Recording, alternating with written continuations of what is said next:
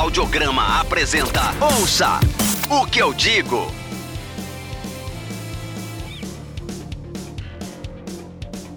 Meninos e meninas, moças e rapazes, senhoras e senhores, está começando mais um Ouça o que eu digo. Eu sou o Ed. Eu sou o João Pereira. E o Lucas. E hoje a gente está com uma convidada mais que especial, a nossa primeira convidada do programa, depois de tanto tempo. Infelizmente, a gente demorou muito para chamar uma mina para falar aqui. Bá Monteiro, grande colaboradora do Audiograma, jornalista, é, música ou musicista, né? Aquela discussão que a gente estava tendo. É, tem uma é. banda de rock muito legal, o Absab. E se apresente, Bá, por favor. Olá para todos, estou muito feliz de participar. É, achei bem legal vocês começarem a chamar as meninas do audiograma e dar uma, uma mudada aí, né, no podcast, botar outras vozes, outras pautas, é legal dar uma diversificada. E estamos hoje aqui para falar, acho que, de uma das maiores paixões da minha vida, então, obviamente, eu gostei muito do, do convite, né? Não tem como achar ruim, né? Uma das coisas que eu mais amo na vida para falar dessa banda não poderia ter sido outra pessoa. Mas antes da gente falar da banda, o John, fala das redes sociais rapidinho, só para a gente não perder o costume, fazendo favor. Primeiro, audiograma.com.br barra podcast. Lá você encontra tudo sobre o nosso audiocast, todos os programas, links de coisas que a gente citar por aqui, lugares onde você pode nos ouvir, tá tudo lá. audiograma.com.br barra podcast. Além disso, é seguir o audiograma em todas as redes: Twitter, Instagram, Facebook, tudo barra ou arroba audiograma. Ótimo, e só para não passar batido, queria desejar, né, o que a gente vem sempre falando nesses programas de, de pandemia, de quarentena, a todo mundo que está ouvindo, todo mundo que participa, que todos estejam bem, passando por esse momento da melhor forma possível, se cuidando, cuidando das pessoas que estão ao seu redor, que você ama, e com certeza de que isso vai passar e é só a gente ter um pouco mais de paciência que esse caos vai em breve vai passar. É a hora que você coloca a vinheta, John. Ouça o que eu digo. Então vamos lá. O tema hoje é o Clash, grande paixão da vida da Bar, uma grande banda, uma das maiores bandas, acho que da história do rock, assim, mais emblemáticas, é um dos maiores nomes do punk rock apesar de, eu não sei se na, na, opinião de todos, mas há controvérsias em relação ao punk, essa coisa toda, porque o Clash é uma banda que variou demais estilos, enfim, isso aí você vai explicar melhor para a gente. Mas é uma grande banda, teve um dos vocalistas mais legais da história da música, que era o Joe Strummer, um cara genial, um cara boa praça, um cara que que foi muito marcante também na história do rock. A gente vai dar uma passada pela discografia dos caras, contar um pouco da história e falar dessa banda tão importante. E eu queria começar já te perguntando, Bah, já que você é a grande louca do Clash, como a galera tava falando, como que o Clash entrou na sua vida? como que o Clash entrou na sua vida? Como é que foi, como é que a sua história de amor começou? Para fala pra gente. É, então, gente, quando eu tinha 13 anos, é, eu já gostava de escutar rock, porque meu pai é super roqueiro, na minha família tem músicos, né, e tem de tudo, assim. Meu avô tocava numa banda de música caipira raiz, assim, mas eu tinha os primos que tocavam rock, eu tenho um, um tio que toca bateria e, tocava num bar de rock toda semana, sabe? Então eu sempre gostei muito de música, tem alguns músicos na minha família, meu pai super roqueiro, e aí eu cresci ali, né, no fim dos anos 90, começo dos anos 2000, tava voltando à moda o rock, né? Então tinha o Britpop, tinha ali é, todas as bandinhas de sucesso da MTV, né? Aí tinha o Green Day, aí tinha o Blink, o 182, aí eu comecei a gostar de pop punk, né? Que na verdade é isso, né? Aí eu lá com os meus 13 anos, né? Eu gostava o quê? De Linkin Park, aí eu descobri o Nirvana e o Foo Fighters, aí foi indo. E aí eu comecei a gostar muito de punk rock, então eu comecei a ouvir Green Day, aí eu fui pro Rancid, e aí a gente começou a, eu e meus amigos da escola, assim, a gente começou a se interessar muito e foi pesquisando, foi foi vendo livro, revista, que naquele tempo tinha internet, mas, né, não era assim igual hoje. A gente foi começou a ir em show, começou a descobrir banda punk até aqui do Brasil. A primeira que eu fiquei muito, muito fã foi o Blind Pigs. E aí eu lembro até hoje, assim, eu estava na escola com meu CDzinho do Blind Pigs, e aí veio o meu melhor amigo da época, que é o Rudá, eh, ele virou pra mim e falou assim: "Cara, tem uma banda que eu acho que você ia gostar muito, é o Clash e tal, é das antigas, né, em inglês". Eu já era bem fissurada com a Inglaterra por vários motivos, assim, e aí ele me deu o CD, falou: "Ó, escuta aí, acho que você vai gostar". E eu lembro que num primeiro contato, eu gostei das músicas do começo do Clash, que eram mais punk mesmo, né, eram mais pesadas, e eu estranhei um pouco as que vieram depois, porque o Clash realmente foi uma banda muito experimental, que de fato circulou aí por vários estilos musicais, vários ritmos, várias misturas. E eu, com aquela minha cabeça de 13 anos, né, eu falei: "Nossa, eu estava tão na pira de ouvir música pesada", a gente até estava indo cada vez mais para o hardcore, né, escutando coisas mais pesadas, eu dei uma estranhada. E depois eu fui ouvindo mais e fui gostando mais, e aí quanto mais eu pesquisava, mais eu me encantava, assim, porque eu sempre dei muita importância pra letras de música, né, eu aprendi a falar inglês assim, eu gostava de várias músicas que eu queria saber o que que os cara estavam falando, e aí eu pegava o dicionário e ia palavra por palavra, até minha professora de inglês me ajudava, toda feliz, porque eu me interessava, e e eu fazia assim, eu ficava traduzindo letra de música. E aí eu fui pesquisando sobre o Clash, lendo livro mesmo, enfim, tudo que eu achasse, e eu descobri o quanto eles foram relevantes na mensagem, né, no conteúdo.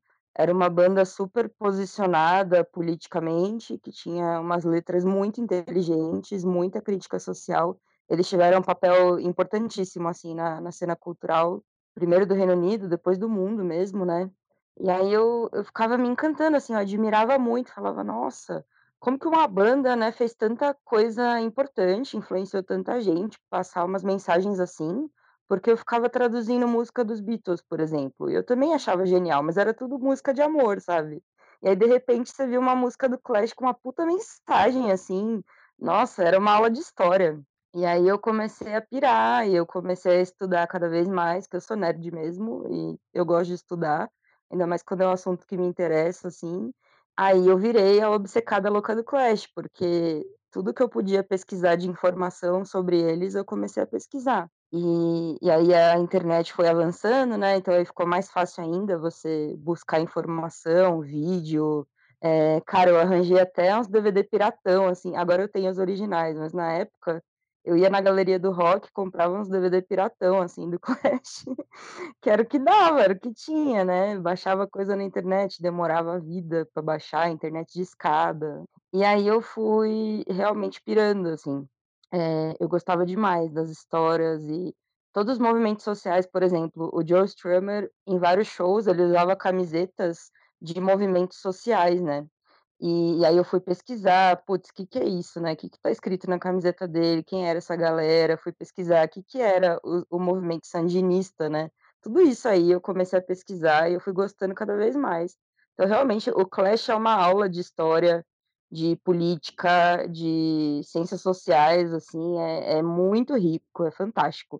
Quanto mais você se aprofunda, mais você aprende e mais você se espanta, assim, eh, era uma banda realmente com conteúdo muito, muito rico. E aí foi assim, gente. E aí depois eu fui morar na Inglaterra, que era o maior sonho da minha vida, né, e aí lá eu fui nos lugares que que o Clash passou, o lugar que eles moravam, lugar que eles ensaiavam, vários lugares que eles tocaram, é é muito louco, assim. E aí eu virei a louca do Clash, eu sou completamente apaixonada.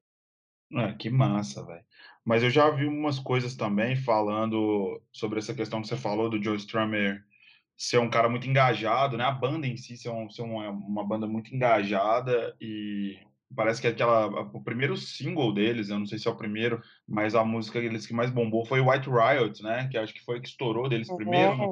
É, é, White Riot é do primeiro álbum, né, Isso. e foi até legal você falar disso, porque o que estava acontecendo na Inglaterra, principalmente em Londres, naquela época, a segunda metade dos anos 70, né, cara, é um paralelo muito muito parecido com o que está acontecendo hoje do Black Lives Matter.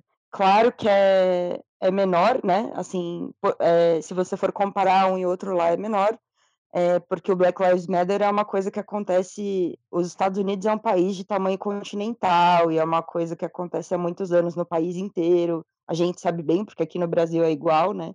Mas o Uhum. que acontecia, no fim dos anos 70, a Inglaterra estava passando por um período de crise política, tinha muito desemprego, tinha muita pobreza e tinha muito imigrante. E aí o caminho é, que a sociedade costuma tomar é culpar os imigrantes, né? Que é o que a gente vê hoje em dia também. Até com esse movimento do Brexit, né? De falar ah, a economia está ruim por causa do imigrante. Não é verdade, a gente não aprende com os nossos erros históricos, mas era isso que acontecia naquela época. E era uma época ainda muito segregada racialmente. Então, na Inglaterra, até eu morei lá faz pouco tempo e ainda era assim. É, em Londres tem gente do mundo inteiro, tem cultura do mundo inteiro, tem imigrante do mundo inteiro. Só que eles ficam em guetos. O que, que isso quer dizer? Não mistura. Então eu percebo essa diferença. Aqui no Brasil, principalmente em São Paulo, é um pouco mais misturado, né? É, uma cultura acabou se misturando com a outra, interagindo com a outra. Na Inglaterra é bem separado. Então você tem o bairro jamaicano, você tem o bairro colombiano, sabe? Assim, você tem o bairro paquistanês. As pessoas não se misturam muito. É, geralmente, quem é descendente de jamaicano convive com outros descendentes de jamaicano. Hoje em dia está mudando, mas ainda tem muito essa divisão lá. Tanto que a primeira vez que eu fui para lá, que eu ainda não morava lá, eu namorava um menino negro, também aqui de São Paulo, a gente foi para lá juntos. E as pessoas olhavam muito, não olhando feio nem nada, mas assim, as pessoas olhavam curiosas, porque a gente era um casal de raça misturada, sabe? É, então, até isso, assim, na Europa toda é assim, né? Então isso me chamou a atenção, porque a Inglaterra é um país, principalmente Londres, né? Que Londres é uma bolha lá dentro, extremamente multicultural e diversa, mas não é tão inclusivo, sabe? E aí nos anos 70 isso era muito mais forte. E tinha ali muito imigrante jamaicano, né? A Jamaica foi colônia da Inglaterra por muito tempo. Eles chegaram à independência já na segunda metade do século XX, eu acho, se eu não me engano. E aí, assim, tinha muito jamaicano lá e tinha muito filho de imigrante, né, jamaicano. Grande parte da população né, era é, vindos da Jamaica, né? e eles ficavam muito segregados, tinha muita separação, né? Então tinha os bairros negros e a polícia é a mesma coisa que acontece hoje em dia, tanto aqui no Brasil quanto nos Estados Unidos. A polícia era muito violenta com a população negra. Era um tratamento muito discrepante da população negra e da população branca. E eles sofriam muito preconceito, muita xenofobia, além do racismo, né? Então essa ideia de que era trabalho braçal, ou então, ah, você está aqui roubando emprego, sabe, gerando enfim, gastos para o governo, é essa ideia errada aí, xenofóbica, né? E aí o, o, Clash fez essa música White Riot porque começou a ter uns protestos muito violentos em Londres, que é muito parecido com o que acontece hoje com o Black Lives Matter. Então, as pessoas começaram a responder à violência policial, principalmente, né? E começou a ter briga na rua, assim, é realmente violento. Teve cenas de guerra civil, assim, sabe? Teve gente morrendo. Foi uma coisa realmente grave. E aí acabou que isso despertou uma consciência social e racial, né? De todo o movimento é, antirracista ali, principalmente dos jovens, né? E naquela época, é, muitos jovens brancos simpatizaram com o movimento negro que começou a se rebelar contra o preconceito e a violência, porque era muito popular a música jamaicana, né? Principalmente o ska, que lá na Inglaterra o ska ganhou uma outra dimensão. Então já era o ska na ilha, na Jamaica, já era uma coisa antiga. Só que na Inglaterra teve tipo um revival no fim dos anos 60 e começo dos anos 70, teve um puta revival na Inglaterra e aí tem um ska que é tipicamente inglês, que é um som um pouquinho diferente do, do original jamaicano, né? Então tinha muitos jovens envolvidos nisso, tinha muitos bailes, é, enfim, todo aquele movimento cultural que aí já era mais miscigenado, né? E as pessoas gostavam, então tinha os jovens simpatizando com isso, e, e aí o Clash fez essa música porque eles admiravam, o Joe Strummer, né? Admirava o, a coragem dos negros de se revoltarem e ele via que os brancos não tinham essa mesma esses culhões, sabe?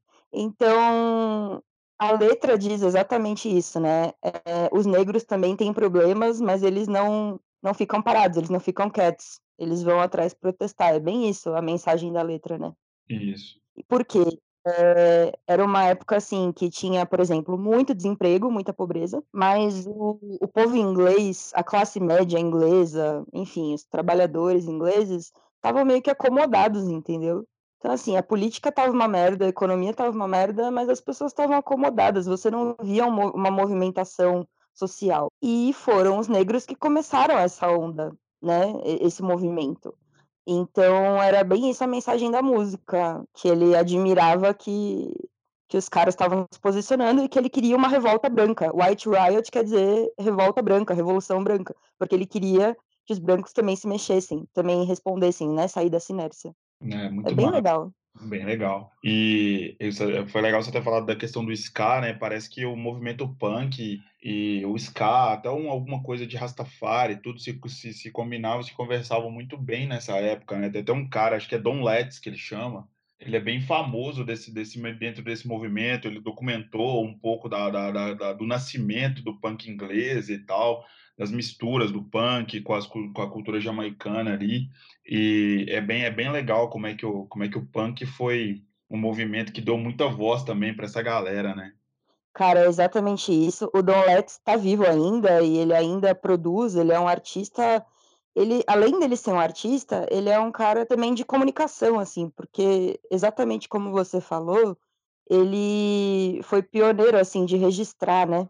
Registrar a contracultura, registrar o movimento underground. Então, ele fez vídeos, imagina, naquela época, não era igual Naquela hoje época, que você né? saca o celular. É. Então ele realmente registrou, ele trabalhou em rádio, né. O Don Letts, ele é descendente de imigrante jamaicano, e aí o que que pegava? Naquela época, como eu falei, né, tinha muitos jovens ingleses que piravam em música jamaicana, é muito legal mesmo, né. E a Uhum. música jamaicana também sempre teve, sempre teve esse caráter de crítica social, de ser politizada.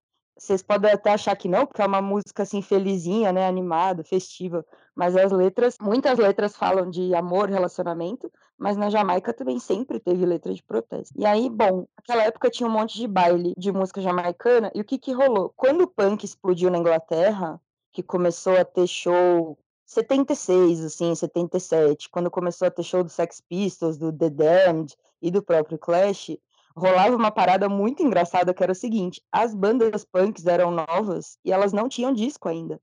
Mas assim para 76, vai. Então assim, não tinha os discos ainda. Começou uma puta cena, super movimentada, muito show, mas não tinha o que tocar, né. Então eles estavam gravando, naquele tempo também era muito mais difícil, muito mais inacessível você gravar, né. E aí o que que acontecia? Quando tinha rolê punk, entre uma banda e outra, não tinha como tocar as músicas do rolê, porque não tinha disco. Então o que que eles faziam? Tocavam os discos jamaicanos.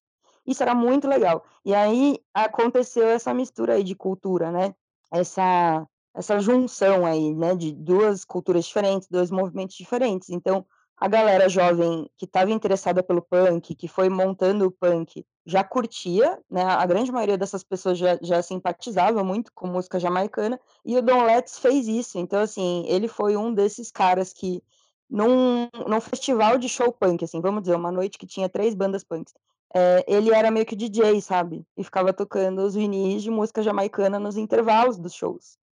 Então, eh, na Inglaterra principalmente, eh, o movimento punk e a música jamaicana sempre andaram juntos. Eu acho muito bacana essa história, é muito legal. Muito, muito legal e, tipo assim, isso vai ser fundamental, né, para quando a gente for de no decorrer da carreira do Clash e tal. Enfim, você quer a gente já falou de de White Riot, né, que foi a primeira música que estourou do Clash, você quer dar uma você quer dar uma uma passada, quer dar uma uma fala uma falar um pouquinho sobre o primeiro disco, da sei lá, ficha técnica, não sei? Antes da da gente enveredar pela discografia do Clash, deixa eu só fazer um link rápido aqui, porque senão vai quer dizer, já tá meio que vencido esse link, mas vamos adiante. Eh, a você citou o Green Day nas suas referências, as suas primeiras bandas que você começou a ouvir, e eu preciso fazer esse destaque, porque é talvez um dos textos mais legais que o Audiograma já publicou nesses 10 anos, que é a sua resenha do show do Green Day em São Paulo em 2017. Muito bom, muito Que bom. é é talvez a é a melhor resenha de show já publicada no site, e talvez é um dos melhores textos que o site tem em 10 anos de vida, sabe. Eh, eu vou deixar o link para todo mundo, para quem quiser ler e tal, quem gosta do Green Day, quem tiver curiosidade pelo texto, mas é é sensacional a forma como você descreve o ambiente do show, não só: "Ah, a banda tá no palco tocou música XYZ, sabe?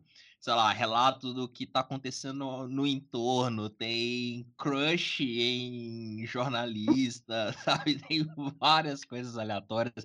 Eu adoro esse texto, é sempre um dos É uma que... crônica, né, velho? É uma crônica muito bem feia, é um negócio muito doido, né? Ficou muito Sim. Jornalismo gonzo, isso aí. É maravilhoso, e eu só queria fazer esse link só para só citar esse texto, que eu acho esse texto maravilhoso, e para deixar esse texto também registrado no, no programa. Eu tô muito feliz que você falou disso, tô até sem graça, mas eu acho muito legal quando os jornalistas fazem isso. Realmente é o jornalismo gonzo, né? De, de não só falar do fato, né? Então eu não, eu não só resenhei o show, né? De falar é o que você disse. Não é só a banda tá aqui, tocou tal set, tal, tal o jornalismo gonzo, ele é uma imersão mesmo. Tem essa parada de ser literário, né, de ser crônica, porque você descreve mesmo como primeira pessoa a experiência. E aí eu tentei fazer isso, né, e eu fiquei muito feliz que vocês gostaram. E eu espero que esse podcast também seja um pouco assim, porque o Clash tomou uma proporção tão absurda na minha vida. Eu queria até contar para vocês dos lugares que eu fui em Londres. Eu podia fazer um walking tour, cara, em Londres, só dos rolês do Clash, se eu quisesse, sabe? E É uma oportunidade. ia ser muito bom. Eu devia, num mundo pré-pandemia, eu devia ter feito isso, ganhado uns trocados, assim. Bom, mas já dá para deixar pronto para o mundo pós-pandemia. né? Exatamente. Nunca é tarde. Quer dizer, às vezes é, às vezes é, mas não nesse caso. Ouça o que eu digo. É, o Ed falou do White Riot, e aí eu lembrei de um caso que é muito, muito engraçado. Sabe aquela música I'm So Bored with the USA? Sim. Sim. Essa música, quem escreveu não foi o Joe Strummer, foi o Mick Jones, que é outro guitarrista, outro vocalista. Essa era uma música que ele fez quando ele brigou com a namorada dele na época. E a letra era I'm so bored with you. Então, assim, ele fez uma letra de, de crise de relacionamento mesmo, né? De, enfim, de, das coisas que incomodavam ele. E aí o Joe Strummer adorou essa música, mas aí ele falou assim, cara, tá muito mela cueca isso aqui, a gente precisa fazer uma letra mais interessante. E aí foi o Joe Strummer que, que cara, ele deturpou totalmente a mensagem da música. Então, ao invés de reclamar da namorada que tava dando problema, ele começou a reclamar dos Estados Unidos, do imperialismo yankee. E aí, ao invés de I'm so bored with you, virou I'm so bored with the USA. Essa história eu acho fantástica, porque aí você vê, ele era um militante chato, ele era. Mas no fim foi uma coisa tão genial, sabe? Imagina se fosse só uma música de briguinha de casal, não ia ter a mesma graça, saca? Concordo. É, realmente. Eu nem fazia ideia dessa história, é sensacional. Eu também não fazia ideia, é muito boa. É, então, e aí essa música nos Estados Unidos teve uma repercussão engraçada, porque o Clash foi muito popular nos Estados Unidos. Eles passaram um bom tempo em Nova York, eles tocaram no país inteiro, em estádio. Foi a época que eles já estavam bem famosos mesmo, e fizeram umas turnês ali, assim, de estádio lotado, sabe? Estádio de beisebol, enfim. E, e aí no começo, no primeiro disco do Clash, era até uma tiragem diferente nos Estados Unidos. Eu não sei dizer pra vocês se essa música já entrou de cara ou não. Mas o primeiro disco deles era diferente, o original em inglês, do que saiu lá nos Estados Unidos. E essa música causou uma controvérsia, né? Mas no fim eles foram super populares lá. Eu acho muito, muito, como fala, curioso a origem dessa música aí. E, bom, voltando ao primeiro disco, né? Vocês querem que conte a história de como começou a banda? Como vocês querem fazer? Tá, primeiro a gente tem que falar da formação clássica do Clash, né? Que a gente não falou até agora. A gente falou muito do Joe Strummer, você citou o, Mick Jones, que era o segundo, o segundo guitarrista e vocalista. E tem o terceiro elemento, que era o. Na verdade, o Clash começou sem o Joe Strummer. Todo mundo, como o Joe Strummer é a figura central ali, a principal cabeça criativa e tal. Mas na verdade, ele foi o último a entrar, assim. Então, na real, era assim. O Joe Strummer tinha uma banda que chamava The 100 Ones. Eu não sei direito como que, que pronuncia, mas era 101. E o Mick Jones tinha uma outra banda que chamava London SS. E assim, o Mick Jones era um roqueiro clássico, tá ligado? Ele era assim, nos anos 70, ele teve a fase cabeluda dele, de gostar de Led Zeppelin, de tocar guitarra pra caralho. Ele não veio dessa questão do punk de, de ser cru e não saber tocar. O Mick Jones sabia tocar. Ele já tinha tido várias bandas, ele se apresentava. Só que aí ele começou a curtir muito é, Ramones, e os Sex Pistols, né, que foi a, a maior virada de chave para ele. E aí ele queria montar uma banda punk. E aí ele encontrou o Paul. O Paul era artista, ele não era músico, ele era artista plástico, só que ele era um cara interessantíssimo, assim, ele era muito popular na, na cena criativa em geral, né? Então, ele estava na cena de música, ele estava na cena de arte, ele era artista plástico, e ele queria também montar uma banda punk. Aí o Paul, sim, o Paul não sabia tocar. E aí deram ele para ele o baixo, porque era mais fácil de aprender baixo do que guitarra.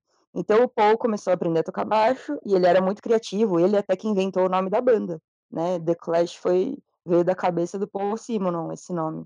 E aí tinha eles dois e aí começou assim a história do Clash. O, o Bernard Rowe, que é o empresário do Clash, ele era o empresário do Mick Jones já, dessa outra banda do Mick Jones. E aí ele era amigo dos caras do Sex Pistols, ele era amigo do Malcolm McLaren, porque isso até dava outro podcast. O Sex Pistols, gente, era uma boy band. Uhum. Né? Não era uma coisa assim que os caras eram artistas e tinham uma visão, não. O lance do punk de boutique era literalmente isso, né? Eles nasceram na, na, na Love, né? No, na boutique do, da mulher do, do Malcolm McLaren, não é isso? Da, esqueci o nome dela, desculpa. Vivian Westwood, que até hoje é uma estilista aí famosa. Eles nasceram ali dentro, né? então, né? o Johnny Rotten, que tinha uma personalidade muito forte, foi colocando ali, é, a, né, impersonou a banda, deu, deu o toque dele e tal. Mas o Sex Pistols é uma boy band, cara, é um grupo fabricado por um empresário que tinha uma cabeça comercial, tá ligado? Só que é, o Malcolm McLaren, que é a cabeça por trás do Sex Pistols, ele era amigo do Bernie Rhodes, né? E eu sempre falo isso para as pessoas, assim, é, a Inglaterra inteira cabe dentro do estado de São Paulo. As pessoas não têm essa noção, né? É um país minúsculo. Então, assim, todo mundo conhece todo mundo. Ainda mais nos anos 70, né? Que a população era menor, tinha menos banda também, tinha menos artista, era um movimento novo. Então, imagina, você tá lá em 75, 76. Pouquíssimas pessoas estavam ligadas no, no punk, né? Então, todo mundo conhecia todo mundo. E aí, o, o Bernard Rhodes era amigo do Malcolm McLaren, ele estava gostando muito, né, do, do projeto aí do Sex Pistols, falou, pô, eu queria fazer uma coisa assim. E o Mick Jones também queria fazer uma coisa assim. Aí eles chamaram o Paul, que o Paul era descolado, e aí faltava, né, é, faltava aí um vocalista mais carismático, e eles foram atrás do Joe Strummer. E rolou uma pressão, assim, porque o Joe Strummer é, tinha essa banda dele, né, 100 First, 100 Wonders, eu não sei como é que fala. Eu acho que a pronúncia é One Wonders. Depois eu posso dar uma olhadinha direitinho, mas eu acho que pelo, pelo, pelos que eu andei pesquisando, acho que é One Wonders que pronunciar. Pode ser isso mesmo. E aí, assim, o Joe Strummer não estava procurando, entendeu? Outro projeto. Ele estava ali fazendo dele. É, a banda dele já era um protopunk, assim. E aí o Mick Jones e o Bernard Rhodes colaram nele e pressionaram ele, assim, tipo, você tem que entrar no nosso projeto, você tem que tocar, você tem que vir. E, e aí uma hora eles deram um ultimato, assim, tipo, se você não responder até amanhã, a gente vai chamar outra, outra pessoa. Foi bem assim, tipo, os caras deram uma prensada nele, ele falou, ah, tá bom, vamos nessa. E aí, então, era o Paul Simonon no baixo, o Mick Jones na guitarra solo, né, e, e backing vocal. Eles dividiam, na verdade, não era só backing vocal. Mas o vocalista principal era o Joe Strummer. E, na verdade, o Joe é um cara curioso, assim, porque ele não é um puta cantor, né? Ele tem uma voz extremamente rasgada e rouca, ele não tem, assim, uma amplitude vocal, você consegue perceber, né? Tipo, ele é muito carismático, ele tem um, uma personalidade única, assim, você sabe quando é ele cantando, mas ele não era um cantor bom, entendeu? E ele também não era um guitarrista bom. Daí também que vem o Joe Strummer, né? Porque strum é tocar o violão ou a guitarra sem fazer dedilhada, né? Strum é quando você toca todas as cordas. Então ele fazia guitarra base e ele não sabia tocar, assim.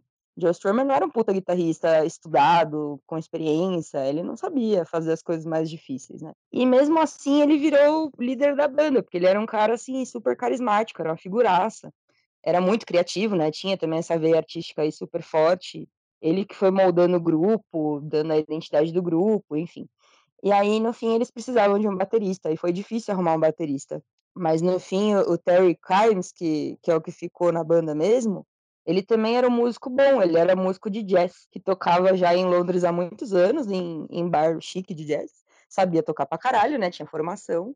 E, e aí, a ah, gente, desculpa, eu falei errado. O Topper Hiddon, que é o que ficou.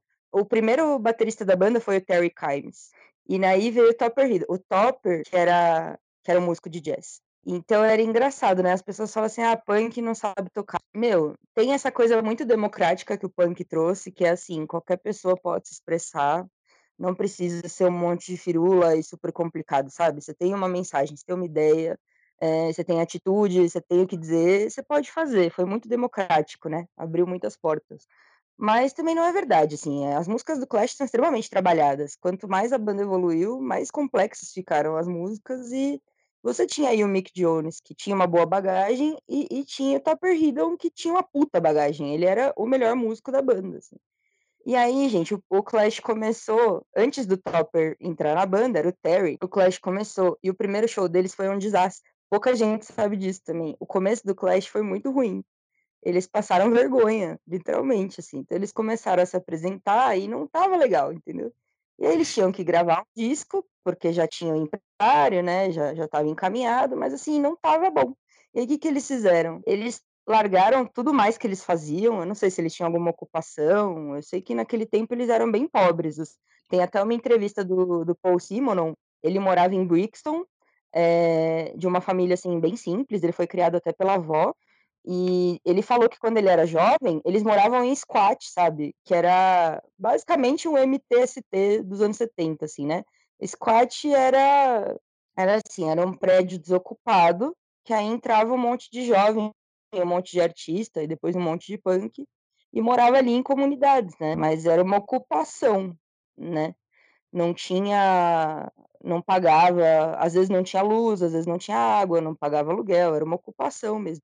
E aí o Paul Simonon morava nesses prédios, tal, squat, e eu vi uma entrevista dele falando que teve um período nos anos 70 que ele ficou super magro, porque a única coisa que ele tinha em casa era chá, café e açúcar.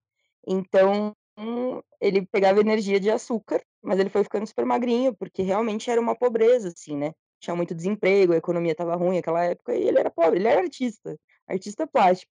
Então ele conta, né, que eles eram de um de um background muito pobre, muito humilde, assim, mas eles largaram tudo que eles estavam fazendo e resolveram se dedicar ao que viria a ser o Clash.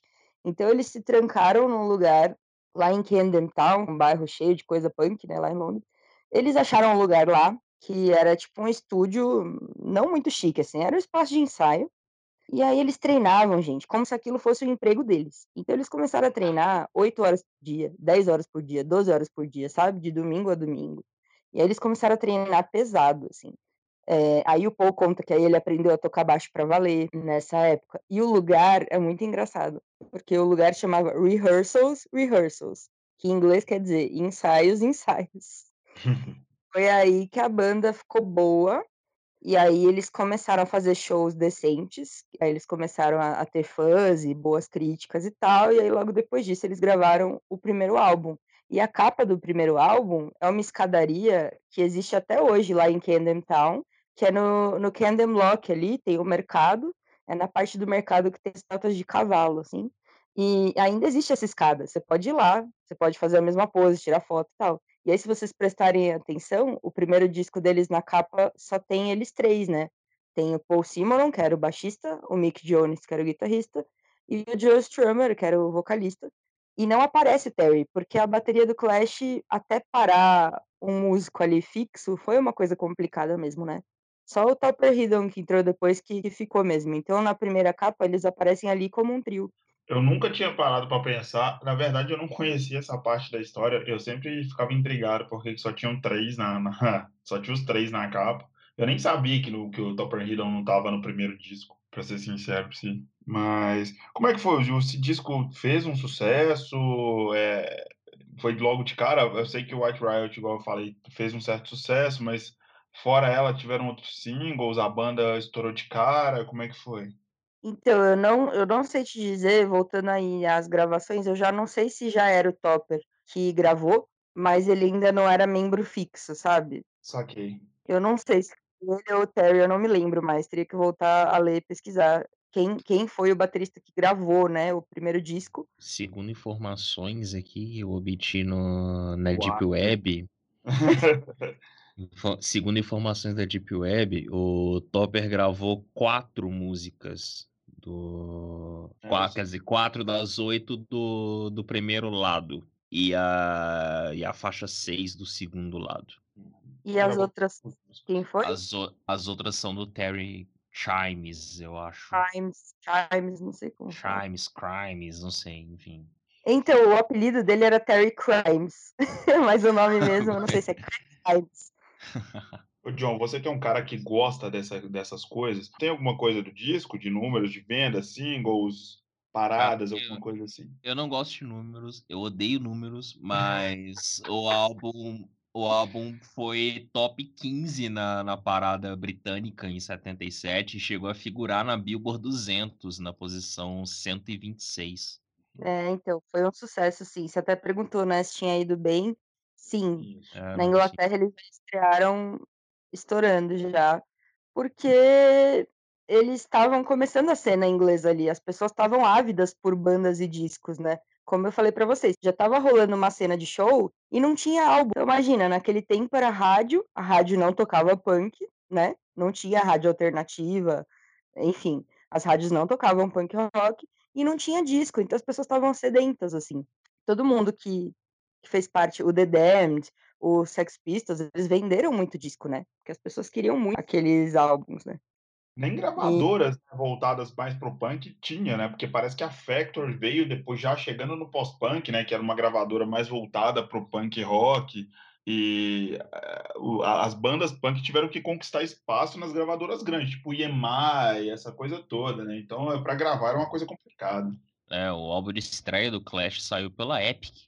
Eu achei que era CBS, porque o Clash foi muitos anos da CBS, que eu não sei depois porque essas gravadoras antigas foram todas se Se se engolindo, né. juntando, Eu não é sei se a CBS verdade. depois foi comprada, Eu, não se eu não me sei, tipo engano, a CBS comprou a Epic depois, ou se elas se juntaram em algum momento, mas o, o primeiro álbum saiu pela Epic.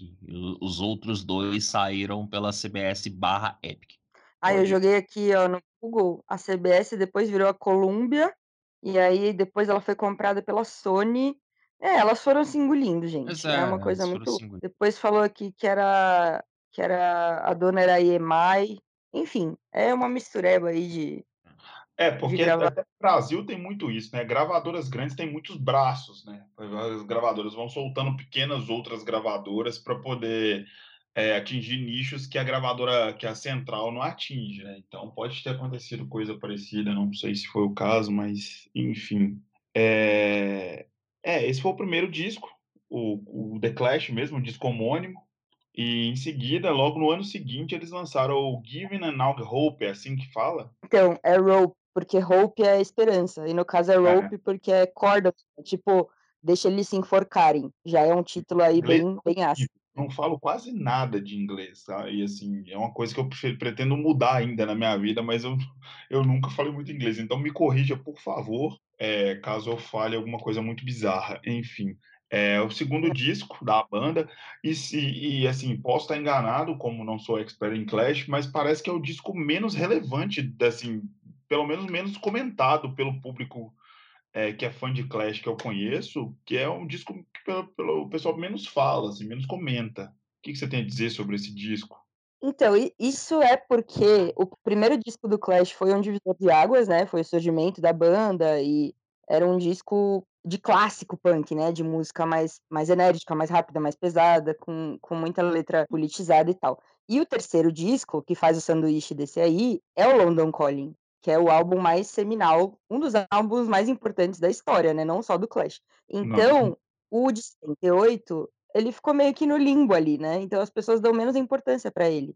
Mas ele tem Tommy Gun, por exemplo, que é top top 10 fácil do Clash, eh, não sei como é que tá no Spotify ali as mais tocadas, mas Tommy Gun é uma música muito famosa do Clash. E e é desse disco, né. E esse disco, é verdade, assim, ele é um pouco mais, eh, deixado de lado, mas ele também tem umas letras, eh, muito importantes. Safe European Home, por exemplo, que é a que abre o disco, eh, é uma letra que até hoje é verdade, assim, que tipo, ah, você tá confortável na sua casinha de classe média na Europa, enquanto o Oriente Médio tá explodindo em guerra, por exemplo, e o seu país financia a guerra, mas você tá de boa em casa, sabe. Você só não quer ser recrutado pelo exército. Então é bem essa mensagem, eh, que até hoje é muito real, né. Eu penso assim, eh, a gente vê aí a Inglaterra o maior dinheiro do país é da indústria armamentista, né, de venda de arma que financia as guerras, principalmente para os Estados Unidos, né, que eles vendem. Então, até hoje muito atual, assim.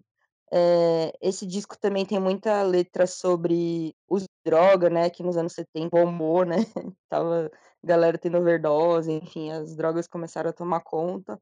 Tem, eh, muita música sobre juventude e, enfim, tem a Stay Free, Stay Free também é uma música muito querida pelos fãs do Clash, mas realmente ele fica no limbo ali, porque ele teve o azar de ser o filho do meio. É. Não é nem o fato do disco ser ruim, né, é porque ele tá entre 2 polos muito grandes na carreira da da banda e aí fica fica bem difícil se destacar, né. Exatamente.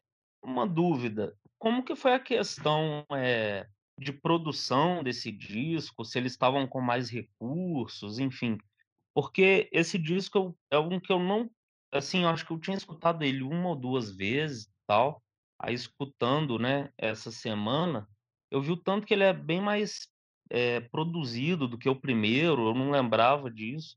Aí eu queria saber se com o sucesso do primeiro disco, se, enfim, com esse eles tiveram mais tempo de estúdio, como foi, se teve músico contratado, porque uma música que eu fiquei conhecendo foi, eh, Julie's Been Working for the Drugs Squad, e virou uma das Isso. minhas aí eu vi que tem um solão de teclado nela, se se, por exemplo, esse teclado foi alguém que eles contrataram pra tocar ou se foi algum membro já da banda. Então, eh, esse disco sim, o o primeiro disco do Clash, assim como aconteceu com muitas bandas punks que que despontaram na Inglaterra, foi um disco feito na raça, né. Então, assim, era um estilo de música esquisito, era um estilo de música novo, as gravadoras não apostavam nisso, nem as rádios, então era tudo feito na raça, assim. O primeiro disco do Clash tinha pouco dinheiro, pouco tempo de estúdio, pouca produção, eles eles estavam bem redondinhos, como eu falei pra vocês. Eles ensaiaram muito, eles se prepararam muito, mas eu sei que foi um disco gravado em pouco tempo e com pouco dinheiro, assim, né. No segundo não, no segundo eles já tinham, eh, mais respaldo da gravadora, porque o primeiro disco vendeu muito.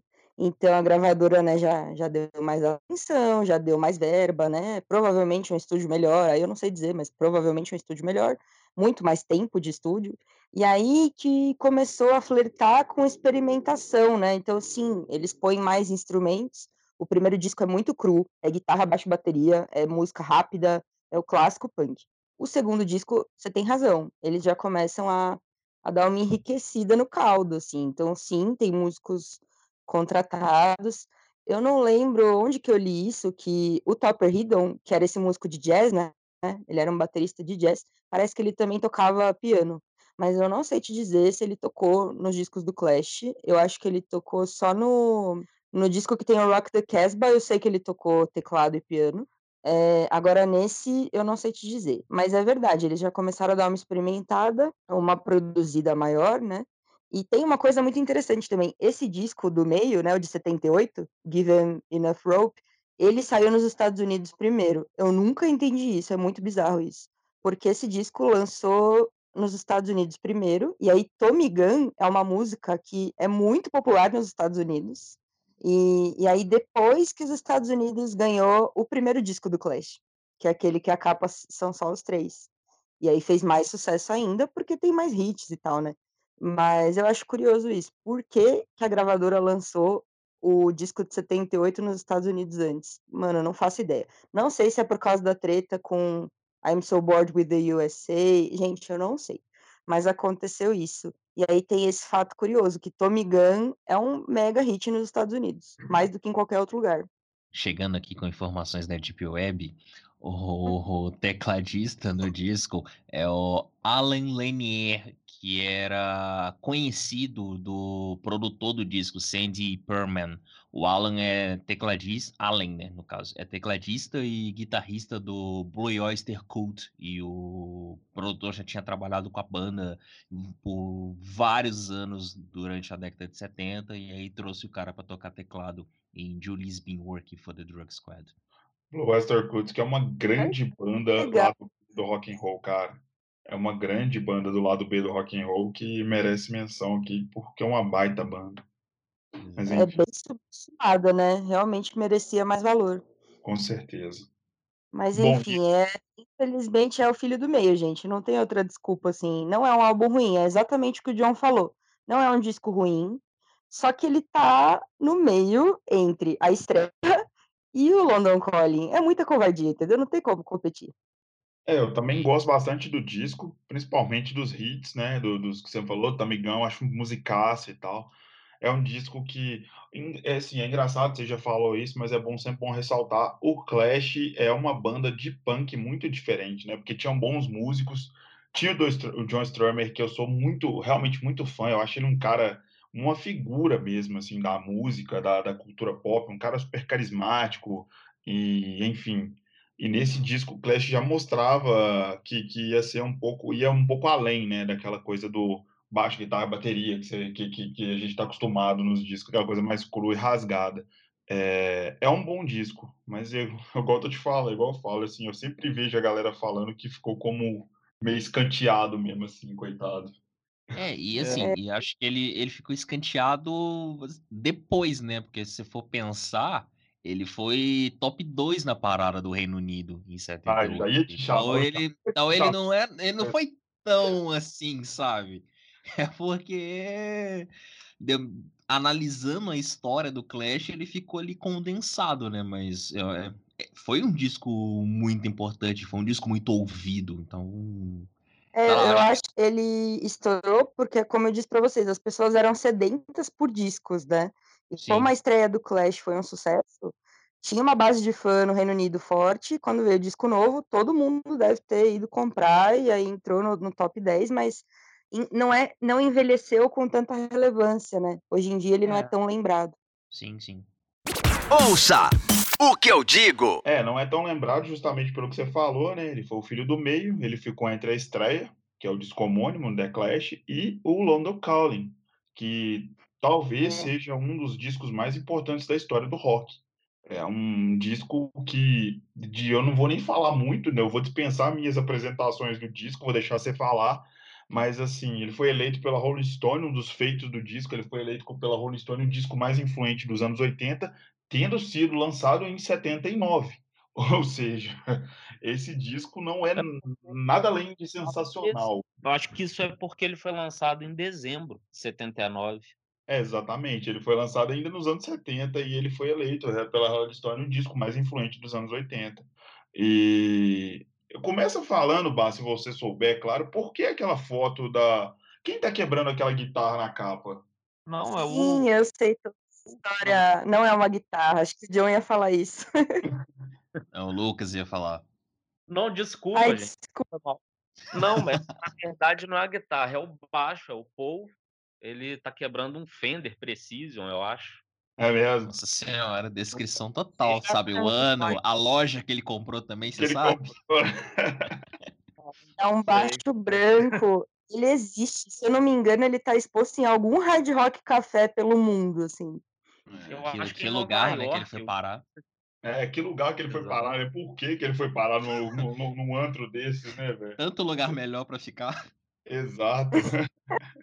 Então, mas ó, o Lucas, ele tá certíssimo, essa capa todo mundo pensa que é alguém quebrando uma guitarra, não é, é o Paul Simonon, o próprio, quebrando o baixo dele num show. E essa capa é uma cópia de um disco do Elvis Presley. Então, nos anos 50, teve um disco do Elvis que saiu, que é igualzinho, é uma foto em preto e branco do Elvis, aí tá escrito Elvis cor de rosa comprido, e embaixo Presley verdinho na horizontal. Essa capa e essa foto foi tirada num show por uma mulher. Eu não me lembro o nome dela agora, mas ela acompanhava a banda, ela era uma das das amigas e fotógrafas da banda, e essa foto não tem qualidade, eh, foi uma briga da banda, assim, com a gravadora e com os produtores, porque eles queriam porque queriam que essa fosse a capa. E eles estavam certos, porque realmente virou uma imagem emblemática, né, eh, essa história das bandas quebrarem instrumento no palco, essa capa virou uma um ícone, né. Só que se você avaliar bem, a foto não tem resolução, ela é uma foto borrada, assim, também acho que é porque estava em movimento, né, mas ela é uma foto de bastidor quase, né, não era assim, nossa, fotão de capa, mas eles bateram o pé pra ser essa capa, e tem essa referência aí do Elvis. É, não, esse disco é mara essa capa é maravilhosa, é emblemática mesmo, assim.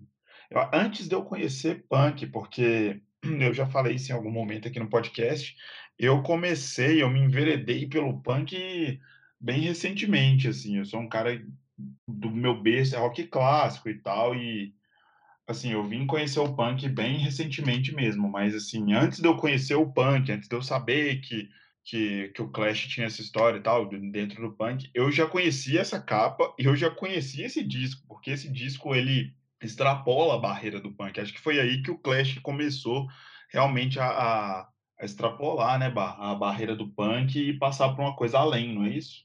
Exatamente isso. E aí, voltando ao que vocês estavam falando antes, o John estava certo. Esse disco saiu na Inglaterra em dezembro de 79. E ele saiu nos Estados Unidos já era 1980. Eu não lembro o mês exato, mas saiu nos Estados Unidos já. Todos os discos do Clash saíram atrasados nos Estados Unidos. Eu não sei porquê, gente. O mercado aquele era muito louco, não era igual hoje, que é tudo globalizado, né? Primeiro, É, se se- você era inglês, tipo. Você tinha que primeiro fazer sucesso no Reino Unido e na Europa, para aí sim a, a gravadora te bancar nos Estados Unidos e no Canadá, né? Então, acho que era isso, não sei. Mas esse disco, ele veio aos 45 do segundo tempo dos anos 70. Por isso que ele é o disco influente dos anos 80, né? E, e é uma coisa até que o Ed estava falando no começo do podcast. Muita gente fala, ah, isso não é punk rock, né? Os mais puristas, assim. Realmente, o London Calling não é um disco só de punk rock. O London Calling tem até rockabilly, tem, tem um cover, né, de rockabilly, que é Brand New Cadillac, que é um cover, não é do Clash essa música. Tem umas músicas, assim, que é, é piano e percussão, sabe? Então, tem umas piras, assim, é, tem ska, tem reggae. Realmente não é um disco de rock só, né? Ele é um disco que mistura vários estilos musicais, aí ele já é classificado como pós-punk, é, aí já era as pira mesmo do Clash, né? Aí que virou o caldeirão mesmo. A É, música, eu acho que ela tem uma influência até meio de disco music. Train vem, o riffzinho é bem dança, talvez. Nesse É. disco tem uma das músicas que eu mais gosto na minha vida, que eu mais gosto de ouvir na minha vida, que é The Guns of Brixton. Eu adoro Aí, essa música, de eu amo. coração, assim. Eu sou apaixonado por essa música. É, eu lembrei, Bárbara, dessa música enquanto você estava falando dos rolês deles, que tocavam músicas de bandas da Jamaica, né? é, eu lembrei de Guns of Brixton, na hora que você estava falando, porque ela tem muito essa pegada, não tem? Tem, e, e é exatamente essa história. Essa música foi feita pelo Paul, e o Paul morava em Brixton. Só que Brixton sempre foi um bairro jamaicano, sempre, assim, desde muito antigamente. Tanto que na Segunda Guerra Mundial, esse bairro foi destruído, assim. Eh, ele foi muito bombardeado, acabaram com o lugar. E aí, depois que reconstruiu a cidade, né, Londres, virou um bairro mais pobre, sabe? E ele é no extremo sul de Londres, ele já não é tão central. E aí virou um bairro mais pobrinho e aí imigrantes começaram a morar lá. Então, Brixton é um bairro que tem muito jamaicano até hoje. E o Paul Simon não morava lá, ele foi criado pela avó dele lá, não sei por quê. E o Paul sempre jamaicano, né, ele morava num bairro que tinha essa cultura muito forte, e ele que fez essa música, e você tem toda a razão, ela é uma pegada muito forte jamaicana, o baixo é o destaque principal, né, eh, e o que é engraçado é que nos shows, eles faziam assim, quando ia tocar Guns of Brixton, o Joe Strummer ia tocar o baixo, É. e o Paul vinha pra frente e ficava no microfone do meio e tocava guitarra e cantava. Mas ele que compôs essa música, e e é sobre violência policial no bairro negro, né, é bem assim, quando eles baterem na sua porta, como que você vai responder? Com a mão na cabeça ou com a mão numa arma? É assim que começa a letra. Que era bem assim, tipo, eh, era violência policial e as pessoas começaram a responder a a a esses maus tratos, né. Tre alguns detalhes rapidinhos aqui, porque a gente estava falando de gravadoras, né, e aí eu fui procurar aqui também na Deep Web. Ah, o álbum foi lançado no Reino Unido pela CBS em dezembro, e nos Estados Unidos em janeiro ele saiu pela Epic. Então, provavelmente a banda tinha contratos, eh, diferentes de distribuição em cada um dos países. Talvez Hum. por isso talvez Nossa, isso por isso muito influencia, né, na E o na disco são na íntegra nos dois países ou ele teve que passar por alterações de mercado? É o primeiro disco que, que saiu diferente nos Estados Unidos. Pois é. E eu acho estranho isso, gente. Era muito complicado, né? Essas coisas de, naquele tempo, contrato, gravador, era tudo muito complicado, né? É, você não tinha um contrato universal, né? Vamos dizer assim. Você não era uma Anitta que assinava com a, com a Warner. Eu não sei se ela tá na Warner ainda. Enfim, você não tem um contrato universal, né, de distribuição. Você tinha contratos regionais. Então, para você tocar, no caso do Clash, para você tocar nos Estados Unidos, você tinha que ter uma gravadora para tocar lá. Para vir para cá, você tinha que ter um selo para trazer para cá. E isso foi até, sei lá, anos 2000, talvez. Não sei se vocês lembram da Trama trazendo vários CDs de, de bandas indies para cá. Libertines, Franz Ferdinand e tal. Então, tipo, é um é algo que mudou assim recentemente, sabe? E olhe lá, tem ainda tem umas gravadoras que trabalham ainda nesse esquema até hoje. Miranda, imortal nos nossos versos, descanse em paz onde estiver. Foi muito importante para a música brasileira. Mas só, É só para terminar minha, minha participação rapidinho aqui, eu só queria citar, porque meu microfone estava mutado e eu não consegui falar na hora. é, eu queria citar que a música que eu mais gosto do London Calling é Train Vem por causa da versão do Ira. Vem É. ficar comigo?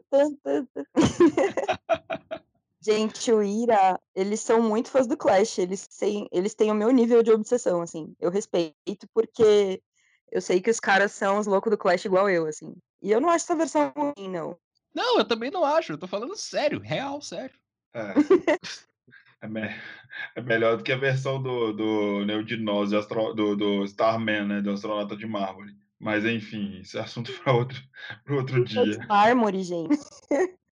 Mas, mas é, esse disco ele realmente ele é uma, ele começa ali uma, uma começa a salada de fruta do Clash ali, porque pô, Jimmy Jazz, cara, é uma música que eu não consigo definir muito bem o estilo. É, a própria The Guns of Brixton é uma música bem bem jamaicana, bem mais jamaicana do que punk.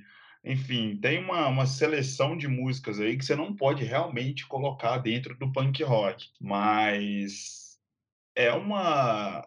é, vi, são frutos da vivência do, do Clash, né? Desde aquilo que a gente estava falando no início, lá, do, do, do Don Letts, das baladas, das músicas, da, do, do, igual você falou, do, do, do, do- dos bairros onde os, os integrantes nasceram, enfim, tudo confluiu para culminar nesse disco maravilhoso, né?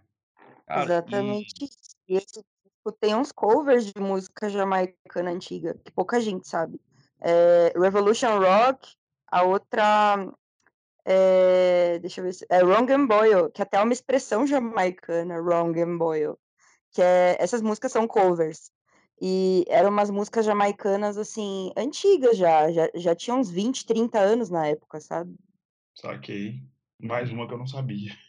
Também, duas, na verdade, assim. É, falei da, da questão de produção, né? Perguntei para a Bárbara. Nesse disco eles abusam, assim, né? Tem muito instrumento de sopro.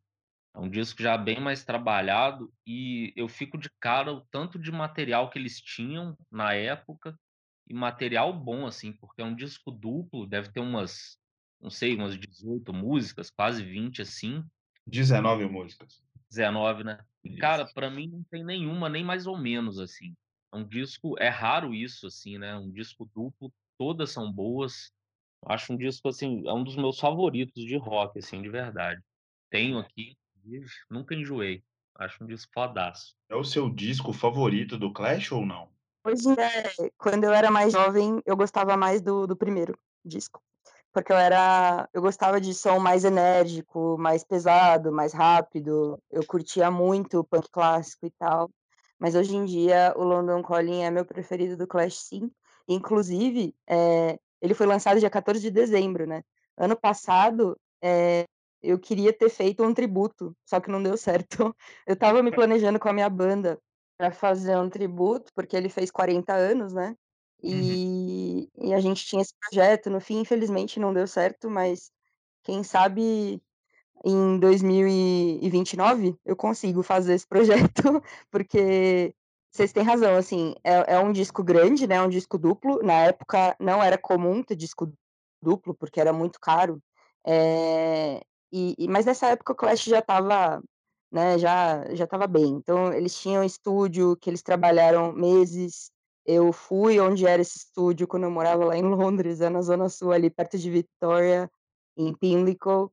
Eh, eles tinham, assim, sabe, que nem quando os Beatles estavam em Abbey Road, assim, eles o estúdio era deles, eles iam a hora que eles queriam, eles trabalharam por meses, eles tinham grana pra tomar o tempo que eles quisessem, pra refazer, regravar, tinha muito músico convidado, então realmente era um disco com mais dinheiro, né, mais verba, mais tempo. Ele foi feito com muito cuidado. E acho que é por isso que todas as músicas são boas. E eu lembro de ver essas listas de melhores discos de todos os tempos. Quando eu era adolescente, eu li uma dessas, eu acho que era da Rolling Stone, que eram, tipo, os 100 discos mais importantes da história, não era só de rock, assim, era de tudo. E o London Calling estava, e os críticos falavam isso. É impressionante um disco tão longo, eh, ser bom, né, as pessoas costumam gostar dele depois que envelhecem, porque tem muito disco que a gente gostava quando era adolescente que vai deixando de lado, mas muita gente fala isso do London Calling, assim, você é um disco que você leva pra sua vida, nunca enjoa, né, não envelhece mal, eh, justamente por ele ser tão eclético, eu acho. E e todas as faixas são boas, você pode deixar ele rodando, que você escuta ele inteiro sem se incomodar. Mas é porque realmente eles trabalharam com as melhores condições possíveis, assim, né. Foi um disco extremamente feito com muito cuidado, muito carinho, e aí saiu essa obra-prima aí, que é o divisor de águas mesmo. Ele influenciou tanta coisa, gente, ele influenciou sample de hip hop, que ia vim anos depois, sabe. Porque ele era uma mistureba, né, de vários estilos e e ele resgatou umas músicas antigas, ele tem uns covers que as pessoas não sabem. O Brand New Cadillac é é uma das minhas preferidas. Brand New Cadillac é rock clássico, né, rockabilly anos 50, assim. Essa música é americana, é de um cara que chama Vince Taylor. Pouca gente sabe disso, todo mundo pensa que é do Clash, né. Essas jamaicanas eu também que eu falei pra vocês, eh, é cover e a galera não sabe que é cover, o pessoal acha que é do Clash. Então é é isso, eles fizeram um disco que todo mundo gosta e todo mundo respeita, e eles trouxeram essa roupagem de de buscar músicas antigas e regravar e resgatar, né. E então é isso, ele é quase uma história da música, assim, esse disco, né. Cara, tem música nesse disco, tipo Hateful, cara, acho Hateful um um uma obra de arte, velho, acho aquela música acho essa música muito foda, sabe, ela é é pra mim é tipo assim, é é é o é o essência de uma música a fácil de ouvir, eh, bem trabalhada ao mesmo tempo, eh, sabe, com nuances e tal, enfim, eu eu acho eu acho genial, assim, vários aspectos da palavra, assim, né, não só ela, mas assim, enfim, o disco todo, cara, acho sensacional demais. Acho que a gente até conversou muito disso no podcast que era pra ter sido sobre o primeiro disco do do Arctic Monkeys, né. Certo. Mas, assim, é meio fácil a gente falar bem do disco hoje, porque virou um clássico, mas na época acho que a chance de dar merda era bem grande, assim, né, era uma banda saindo totalmente do estilo e ligando foda-se, assim, pra opinião, imagino, do público que eles já tinham, de crítica, porque Era, né. é É, assim, é um excelente ponto. pensar que de 2 anos, assim, a banda sai daquela pedrada de de, assim, música que durava 1 min 1 minuto e 40, 2 minutos, pra um disco que tem uma pegada até meio de reggae, a última lá, meio disco, cheio de instrumento de sopro, é uma mudança muito grande em tão pouco tempo, eu acho. É verdade, foi bem ousado, né. É, mas o Clash nunca ligou muito pra nada, né. Um exemplo, eu não sei se É. eu não sei eu eu não sei se eu já posso passar aqui agora aliás, antes disso, John, você tem números? Hã, tem, tem vários números, você quer saber o que especificamente de Eu que números? eu quero saber que porque se eu eu eu eu ad eu eu acho, assim, né, eu suponho que esse disco deve ter números astronômicos, assim, mas me fala de paradas e tal, por favor. Cara, de parada, você ter uma ideia, só pra de efeito comparativo, eu tinha falado que o álbum anterior atingiu como posição máxima o 2º lugar na parada britânica. E o London Calling, a posição máxima na parada britânica foi o 9º lugar. Olha, Em mas eu acho que é 79. falando deles terem uma ruptura muito grande, talvez o público estranhou, né, na época. Pois é, mas foi mas o álbum foi muito bem na parada da Billboard, ficou che a o o máximo foi 27 é, foi, acho, se eu não me engano, o único álbum do Clash que voltou às paradas na década de 2000, voltou a figurar na parada britânica em 2004, aparecendo em 26 lugar. É, e é um álbum também que apareceu em vários lugares. Ele foi top 20 no Canadá, na Nova Zelândia, na Noruega, na Irlanda, na Suécia, na Áustria. Então, tipo, foi um disco que expandiu muito a, o nome do Clash para o mundo, né? E em questão de vendas, foi um álbum que vendeu quase um milhão e meio de cópias em, entre 79 e 80 só no Reino Unido. Então, foi um álbum que vendeu oh. bem também. É, Nossa, gente, para aquela época, para só Reino Unido, é, é muito, né? É muita coisa. Ele não é o disco mais vendido, é, do Clash? Cara, é que tem não... Combat Rock, né? Que foi o, é, o... mais foi popular. Não sei se. É, nós vamos chegar qual... no Combat Rock, pois que é. sem dúvida nenhuma é o disco mais vendido, mas o, o fato do London Calling ter, ter sido ter voltado para as paradas nos anos 2000 é a prova de que o disco é um disco de vanguarda, né, velho? Ele tava muito à frente daquela época, né?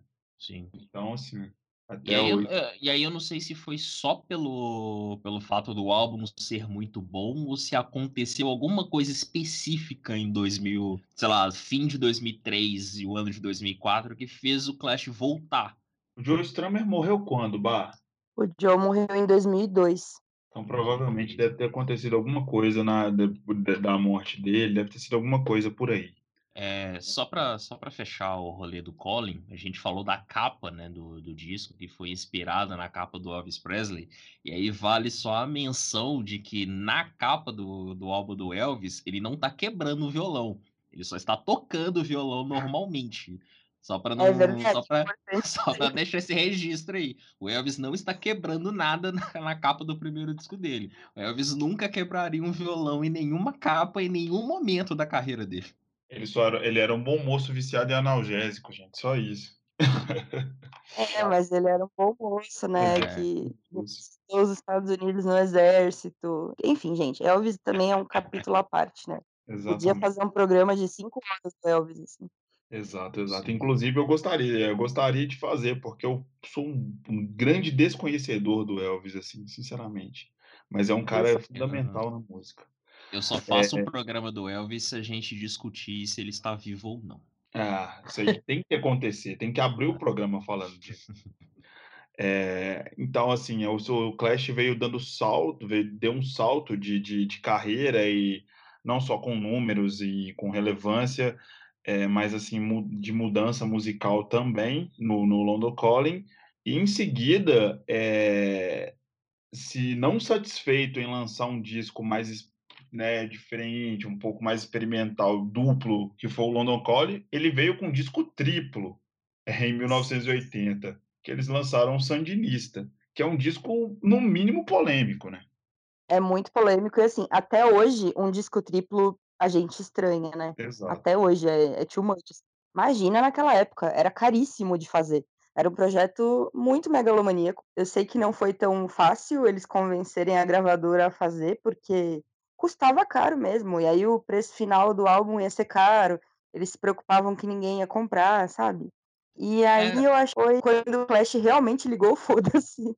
É, literalmente ligou foda-se, né? Parece que esse disco não foi gravado nem no, no Reino Unido, nem no, nos Estados Unidos, né? ele foi gravado num, num país é, latino. Você sabe de alguma coisa, Bah, em relação a isso?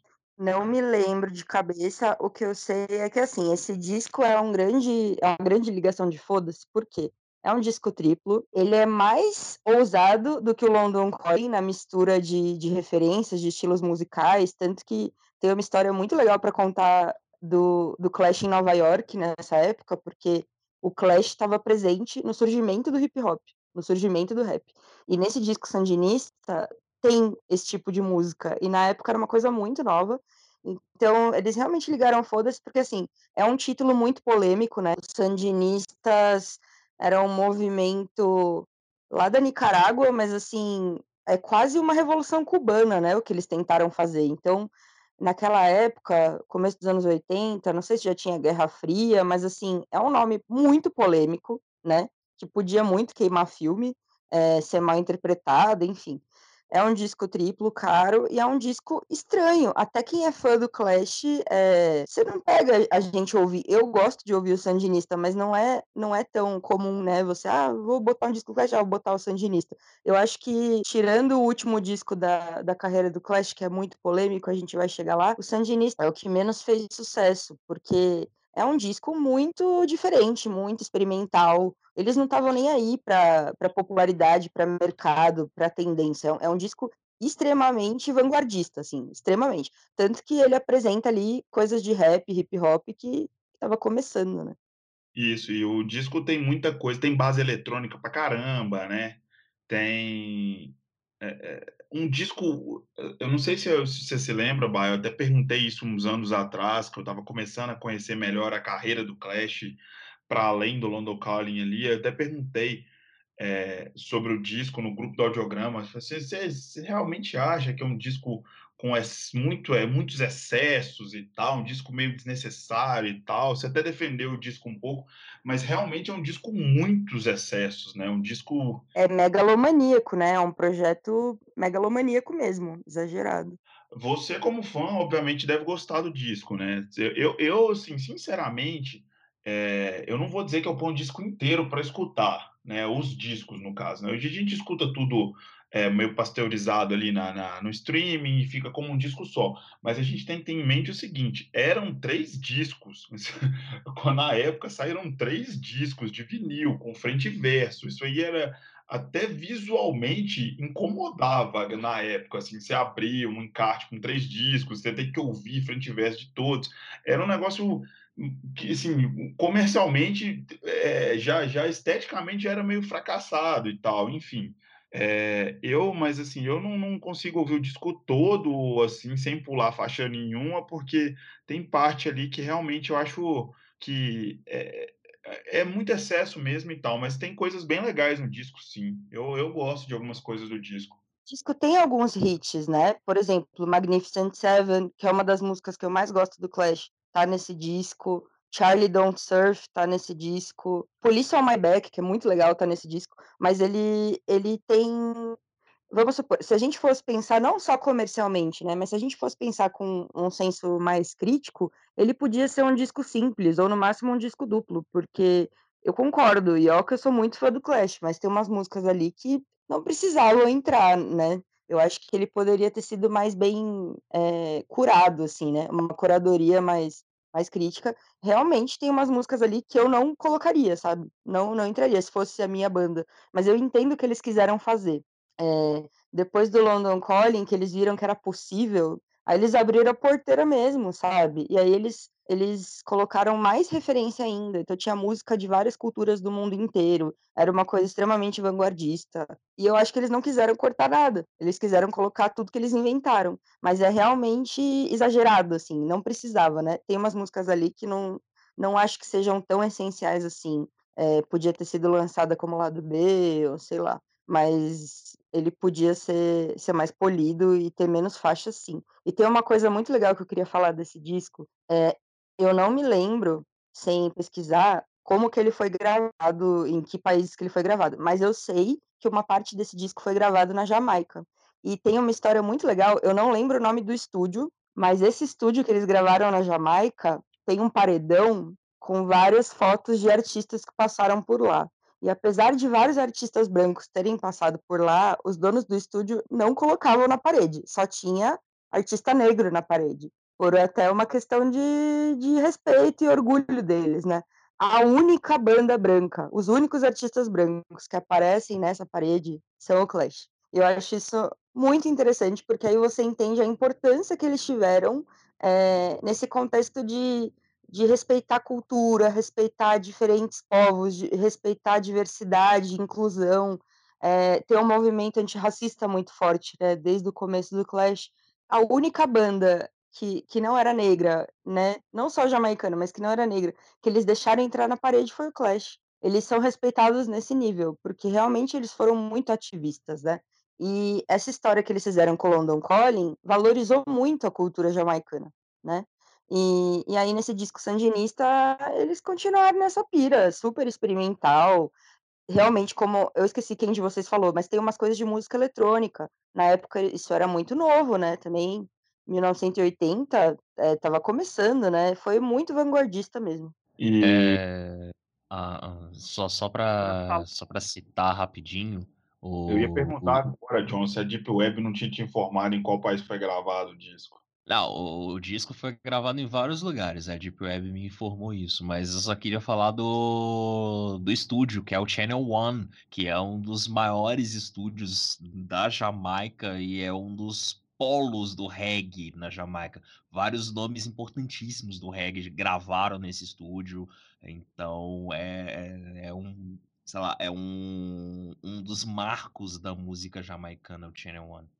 É, pra você ver a importância da banda, Não é é, um estúdio não é qualquer coisa, né? então. E uma dúvida, é, eu estava vendo uma história ontem sobre o Sandinista e eles bateram o pé com a gravadora que ele tinha que sair com o menor preço possível, que apesar de todos os gastos e de ser um álbum triplo, eles tinham que vender assim, né, no, preço mais acessível possível. E que rola um papo de que eles abriram mão dos direitos deles dos 200 mil primeiros discos vendidos. Eu queria saber se a Bárbara sabe alguma coisa dessa história, assim, porque eu achei bem legal. É verdade, essa história foi uma briga épica contra a gravadora, contra produtor, contra toda a parte comercial.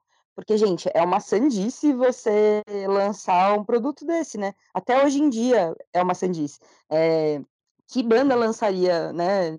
É uma coisa que não vende, é uma coisa que realmente sai caro. É verdade essa história, por isso que eu acho que foi a maior ligação de foda-se da história, assim.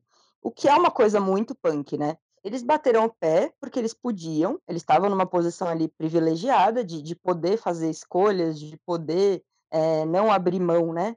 Poder peitar essa parte comercial. Isso é muito legal, porque eles queriam bancar isso, eles queriam bancar uma arte extremamente vanguardista, eles queriam bancar de colocar várias culturas ali. Então é verdade isso, eles já tinham uma boa fama, provavelmente já tinham um bom dinheiro.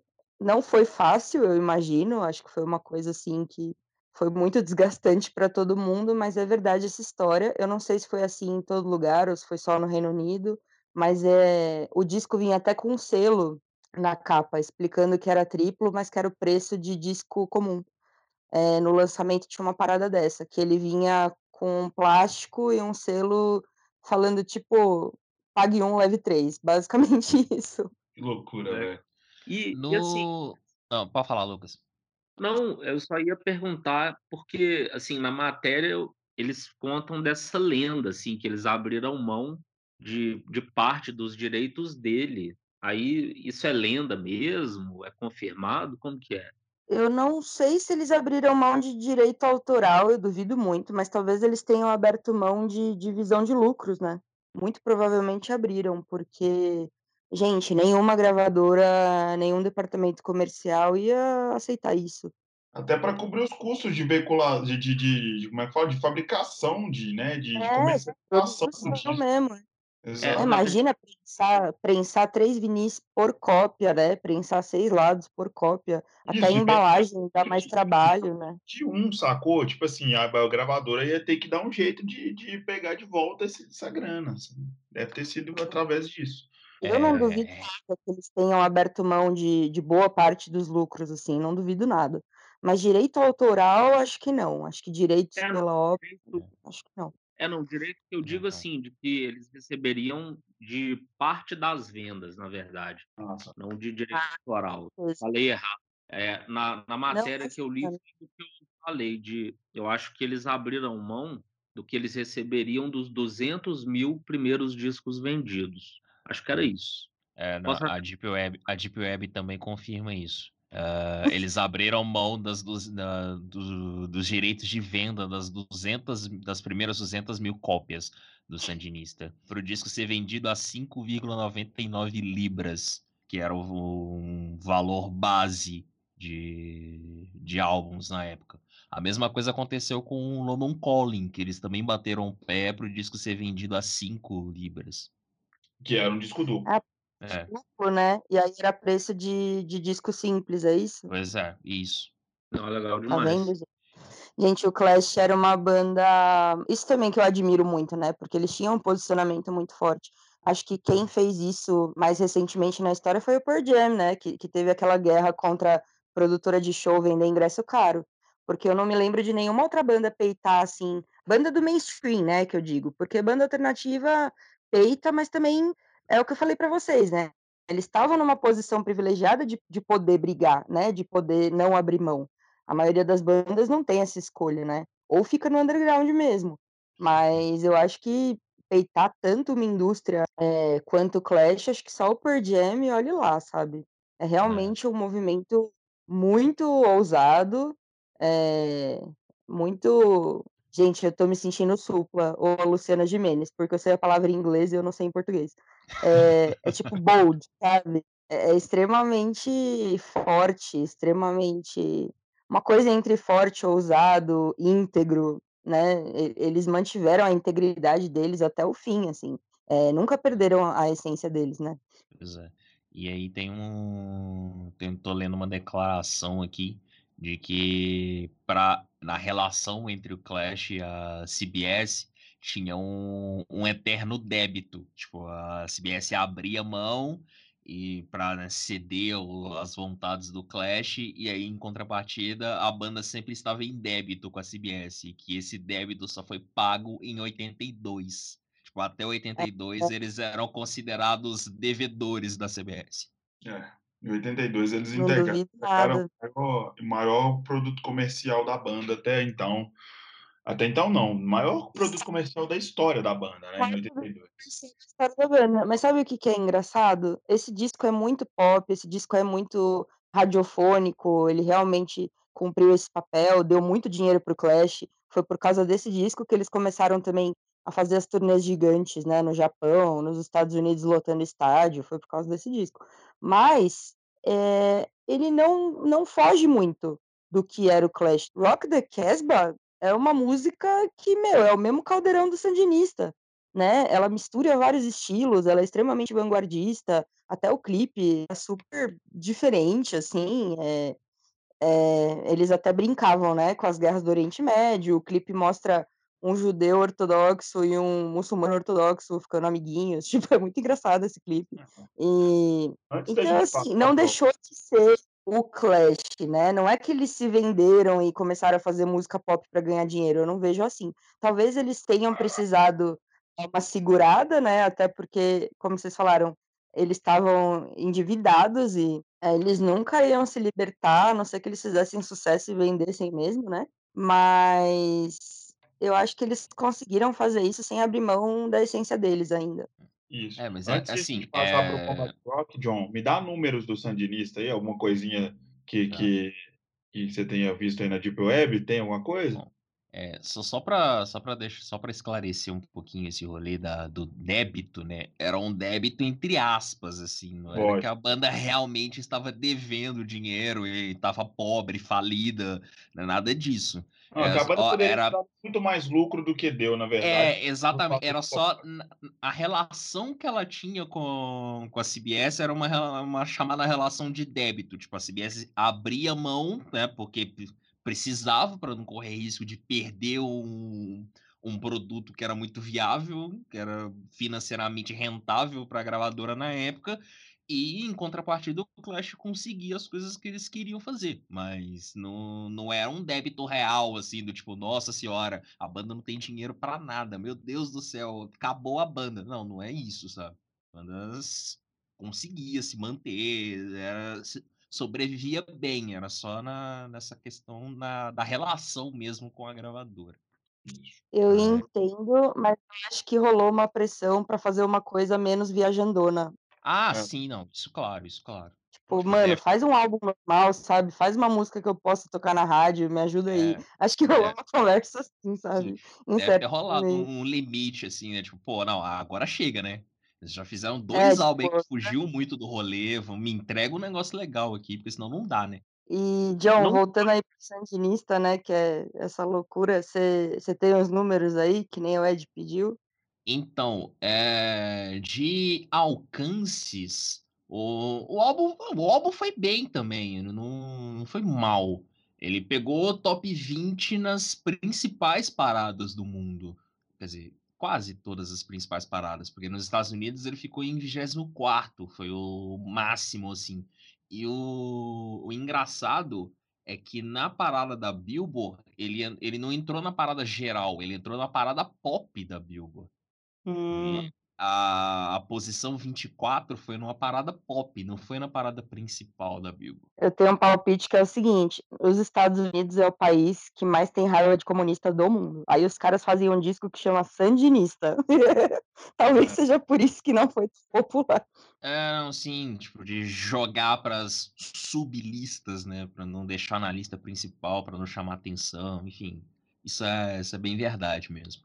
Mas, por exemplo, no Reino Unido, o álbum atingiu o 19 lugar, na Nova Zelândia foi terceiro, na Noruega foi oitavo, na Suécia foi nono.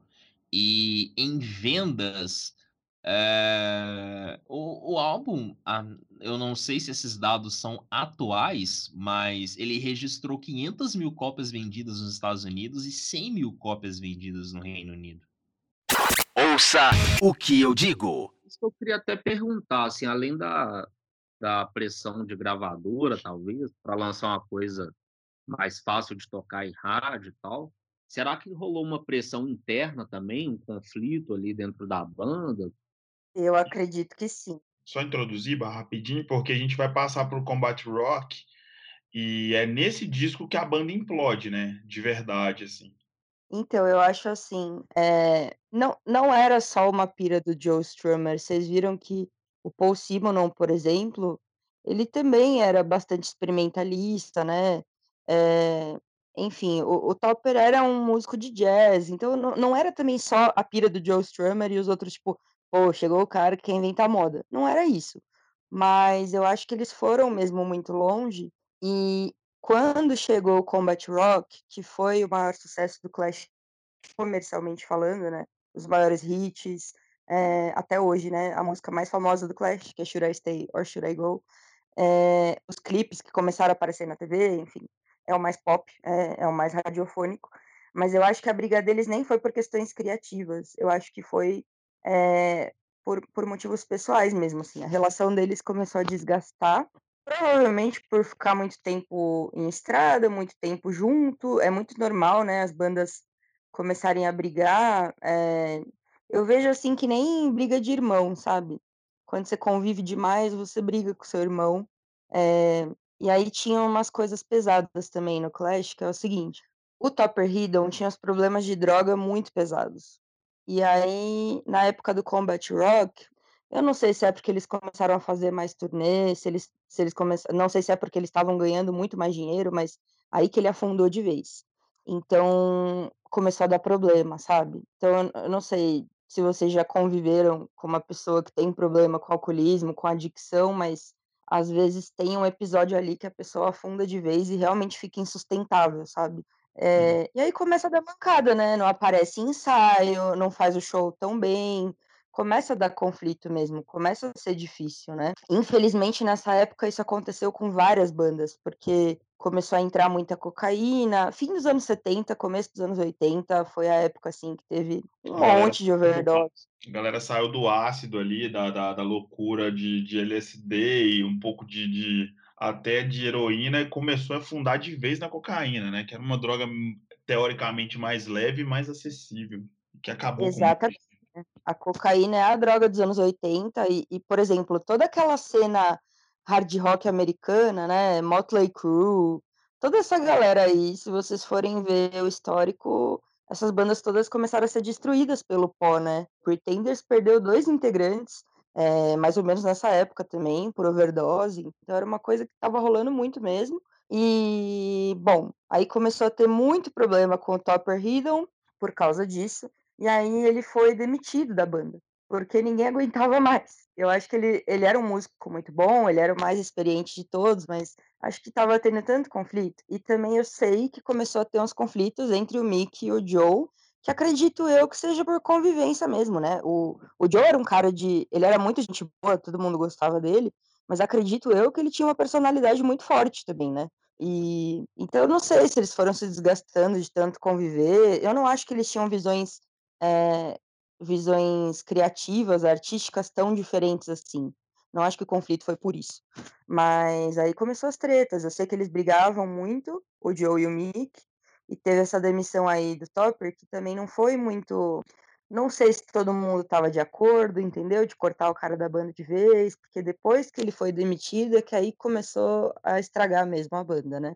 Mas antes disso tudo acontecer, quando teve o lançamento desse disco, foi acho que a era de ouro do Clash, assim, né? É, das maiores turnês, do maior sucesso comercial, de lotar estádio no mundo inteiro, de ganhar muito dinheiro, de ficar muito famoso. Talvez também tenha rolado um drama, tipo que aconteceu com o Nirvana, assim, de, de não gostar muito dessa fã né, estratosférica, assim, de... Porque, eu, assim, eu sinceramente não gostaria de ser famosa, eu acho uma coisa muito opressora, assim, né? Você não pode sair na rua, você não pode ter nenhuma liberdade individual, é muito sufocante. Não sei se isso incomodou eles, não sei se isso também foi um dos gatilhos para o Topper assim, afundar de vez em droga e bebida e tal, mas vários motivos podem ter acontecido ali. Eu acho que é uma junção de tudo.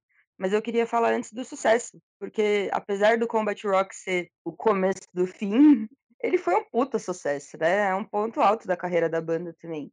Então, como a gente estava contando aqui, esse é um disco simples, que tem acho que 10 músicas, 12 músicas, 12 músicas. E esse disco, ele tem Should I Stay or Should I Go, que foi, assim, um mega hit. Rock the Casbah, que foi um mega hit, tem um vídeo famoso até hoje. Ele também tem Know Your Rights, que, que virou um, uma música, assim, uma das bandeiras do Joe Strummer, né? Até tem uma curiosidade, a Angelina Jolie tem uma tatuagem dessa música, vocês sabiam disso? Know Your Rights. Nossa, não, não fazia ideia. Também não. É, então. A Angelina Jolie tem uma tatu dessa música. É uma música sobre direitos humanos, é, que infelizmente até hoje também é super atual, essa letra. E é bem isso, ele fala assim, ah, é, assassinato é um crime, se você fizer isso você vai pra, pra cadeia, a não ser que você seja rico. Então, sabe, tem vários versos assim, tipo, os diferentes privilégios, que você tem que saber seus direitos, mas que nem sempre você vai ter acesso a eles de fato, né? Então, eles não deixaram de lado é, a essência deles, o, o, coração punk, essa crítica social, essas aulas de história, aula de sociologia. Tem tudo isso lá. Straight to Hell é uma música que fala muito de imigração é, e de problemas que os imigrantes passam, né? Xenofobia, pobreza, enfim, é, é muito forte a letra também. Acho que essa letra fala muito dos caras que foram para a guerra no Vietnã, tiveram filhos Sim. lá Lá eles deixaram, né. E é a minha música Sim. favorita do eu acho ela muito foda. É sua música favorita do Clash? Não, do disco. Disco, ah, tá. A minha favorita desse disco é Rock the Casbah, eu acho fantástica. Rock the Casbah acho que foi feita, eh, pelo baterista, eu se eu não me engano, eu precisava ir pesquisar na deep web, mas se eu não me engano, ela foi composta pelo baterista e depois os outros também entraram, né, depois entrou o Joe Strummer e o Mick e tal, Isso, ele é ele é o principal compositor da música. Aí, tá vendo? Eu não acho o Rock the Casbah uma música que tem um apelo tão comercial igual ela, assim, ela não tem tendência a ser tão comercial igual ela acabou sendo. Ela é uma música bem, acho ela até bem elaborada, sabe? Uma música bem sofisticada até, se você for parar pra ouvir os detalhezinhos dela e tudo. Eu acho uma música incrível, é a minha música favorita do disco também.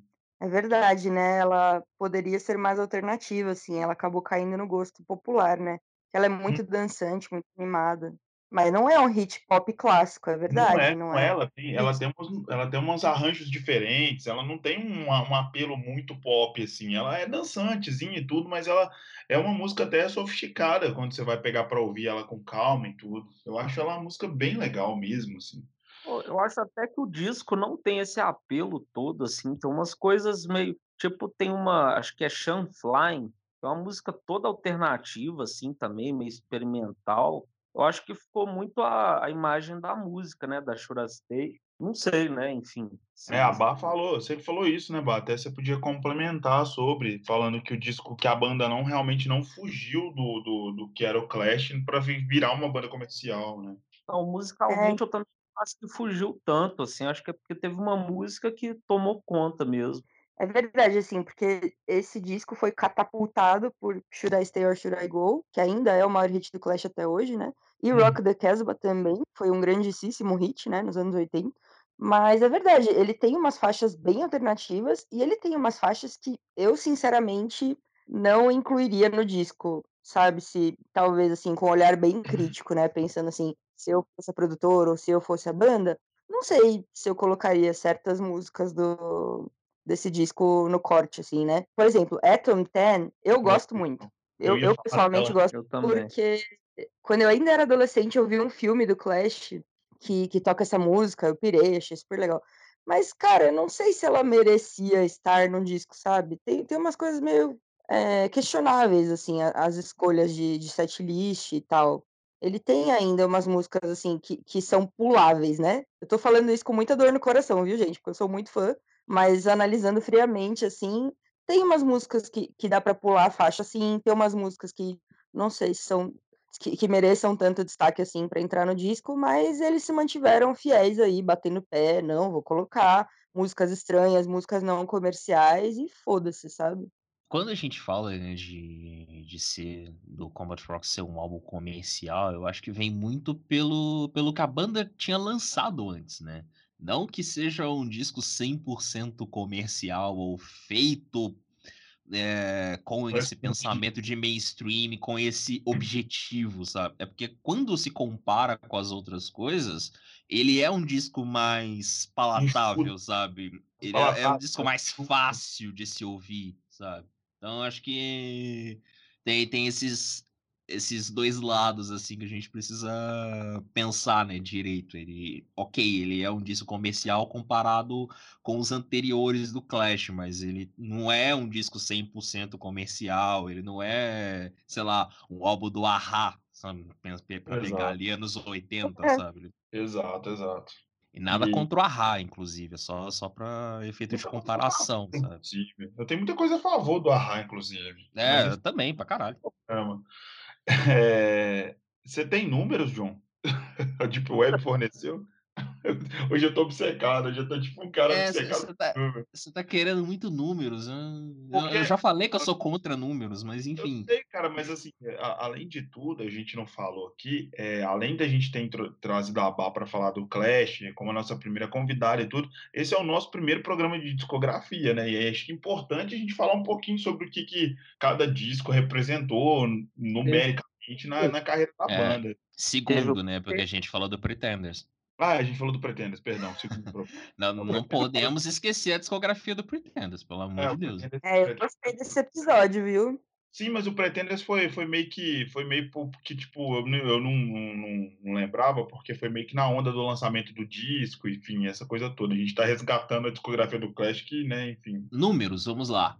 A posições máximas. No no Reino Unido bateu em segundo, no nos Estados Unidos novamente, eh, nichado na no chart pop, eles atingiram a posição 7, na foi quinto na Nova Zelândia, sétimo na Noruega, nono na Suécia, hã, chegou a aparecer na parada holandesa também, ficando em 29º, enfim. E em vendas, nos Estados Unidos eles atingiram 2.000.000 de cópias vendidas.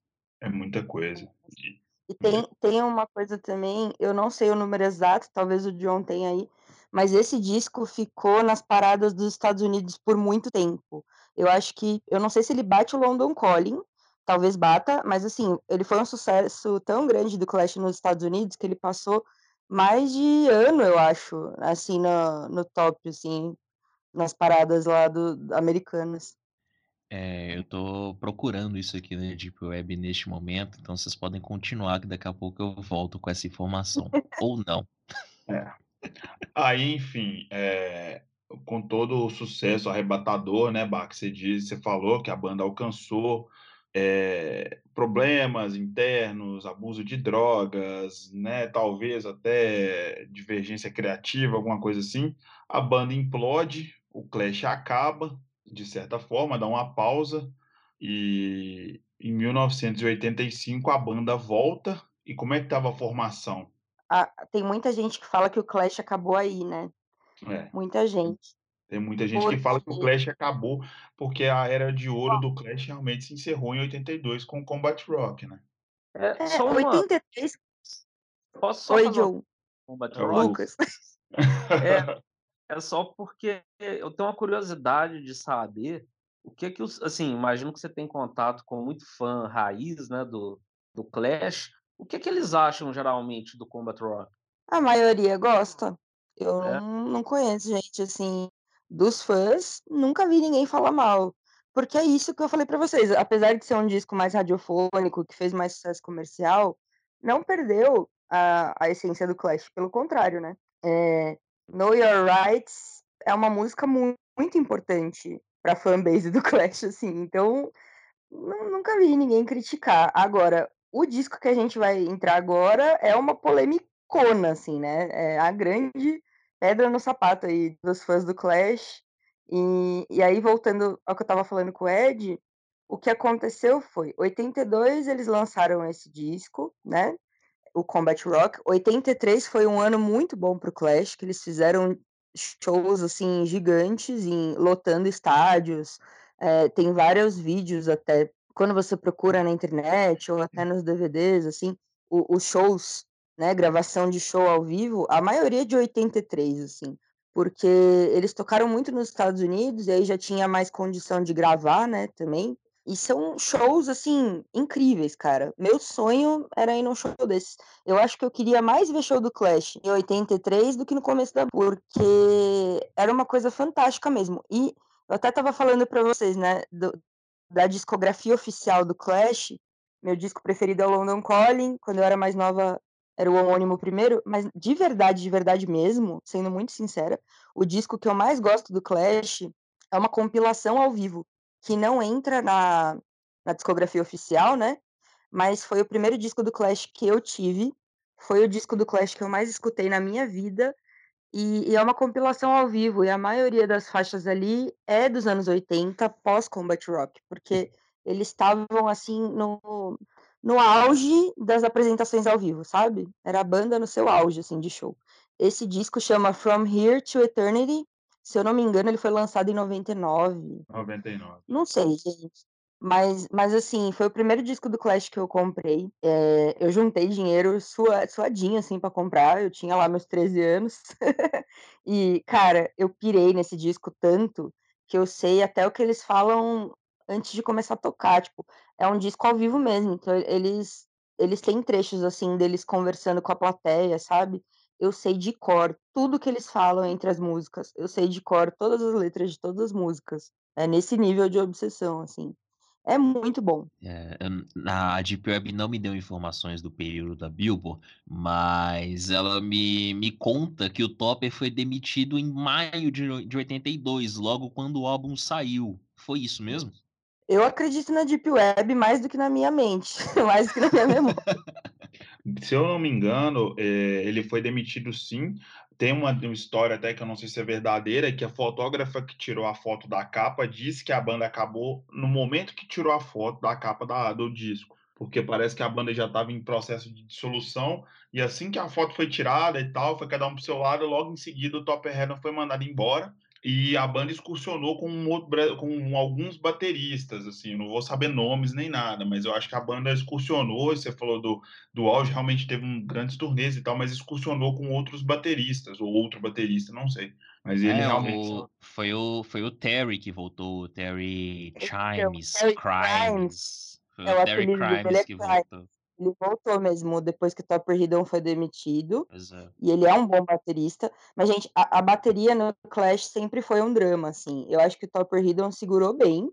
Mas é, até eles ficarem com o Topper de fixo foi complicado, assim. Sempre foi o mais difícil ali. E eu concordo que depois que ele foi demitido, começou a, a como que se fala, implodir, né? Implodir é. a banda. É o começo Tanto do fim. Isso. The Clap não tem o Mick Jones, gente. Não existe Clash sem o Mick é. Jones. Eu amo o Joe Strummer, ele é uma das pessoas que eu, eu não acredito em ídolo, mas se eu tivesse que falar um ídolo, é o Joe Strummer, é importante. Mas as pessoas, o, o Mick Jones merecia mais é, notoriedade, sabe? As pessoas deixam ele de lado, é injusto. O Mick Jones é o embrião do Clash, ele que começou tudo com o Bernard Rhodes, ele que foi atrás do Paul Simonon, ele que ensinou o Paul a tocar baixo, ele que foi atrás do Joe Strummer. Então, ele, ele é uma parte muito importante do Clash. E aí ele foi o segundo a ser demitido. E aí acabou, sabe? Não tem Mick Jones, é complicado, sabe? E aí que a gente entra nessa questão do Cut the Crap ser tão controverso, porque mesmo quem é fã, como eu, é, tem muitas críticas a esse disco, porque Joe Strummer continuou usando o nome do Clash, mesmo sem ter o Mick Jones, né? E então, assim, ficou só ele e o Paul, e aí é um disco realmente é, fraco, assim, né? Não, não tem, assim, grandes destaques. Eu sei que ele foi gravado na Alemanha e, e tinha essa parada de música eletrônica mesmo, né? É, que eles já tinham trabalhado já no Sandinista e no Combat Rock com música eletrônica. E aí acho que eles se jogaram de cabeça porque não tinha os outros integrantes, né? E, é. e aí foi essa loucura aí, mas é esquisito esse disco, né?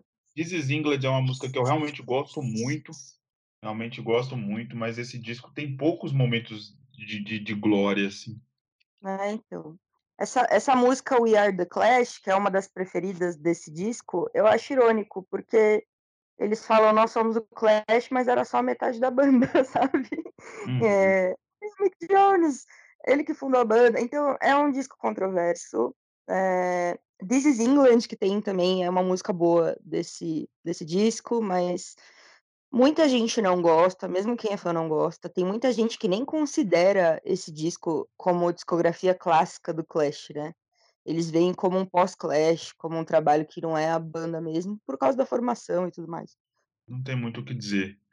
John, é, só, de, só de curiosidades, nem vou, nem vou entrar nos números ainda, mas uhum. é, quero só uma curiosidade, porque o álbum foi produzido pelo José Unidos, que era um nome que o Bernard Rhodes usava, um, como é que é o não é alter ah, ego, eu... é pseudônimo, exato. Pseudônimo. Era o pseudônimo do Bernard Rhodes. Eu não sabia disso. Eu sabia que o Bernie Rhodes era, era o produtor e eu sabia que ele, ele tocou no disco também. É, é. Essas partes de música eletrônica. Mas eu não sabia que era. Como é que é o nome aí? É José Unidos. Parece mexicano. Sim, bem.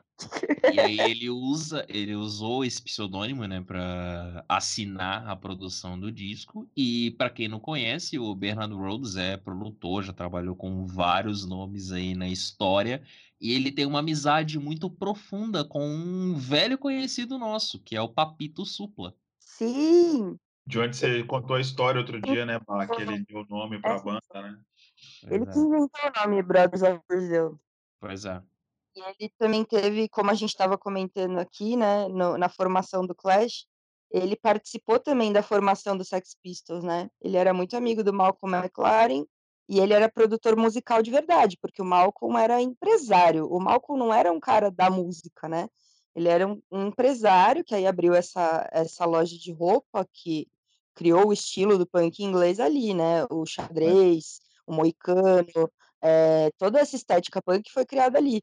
Mas ele não era um cara da música, e o Bernard Rhodes era. Então, ele foi fundamental também na, na formação do, do Sex Pistols e do Clash, né? Não ia existir Clash se não fosse pelo Rhodes. E o Malcolm McLaren foi responsável também pela, pelo fim do New York Dolls, né, cara? Que ninguém fala, né? Todo mundo só fala que ele, que ele criou o Sex Pistols, mas que, que, que ele afundou o New York Dolls, ninguém fala, né?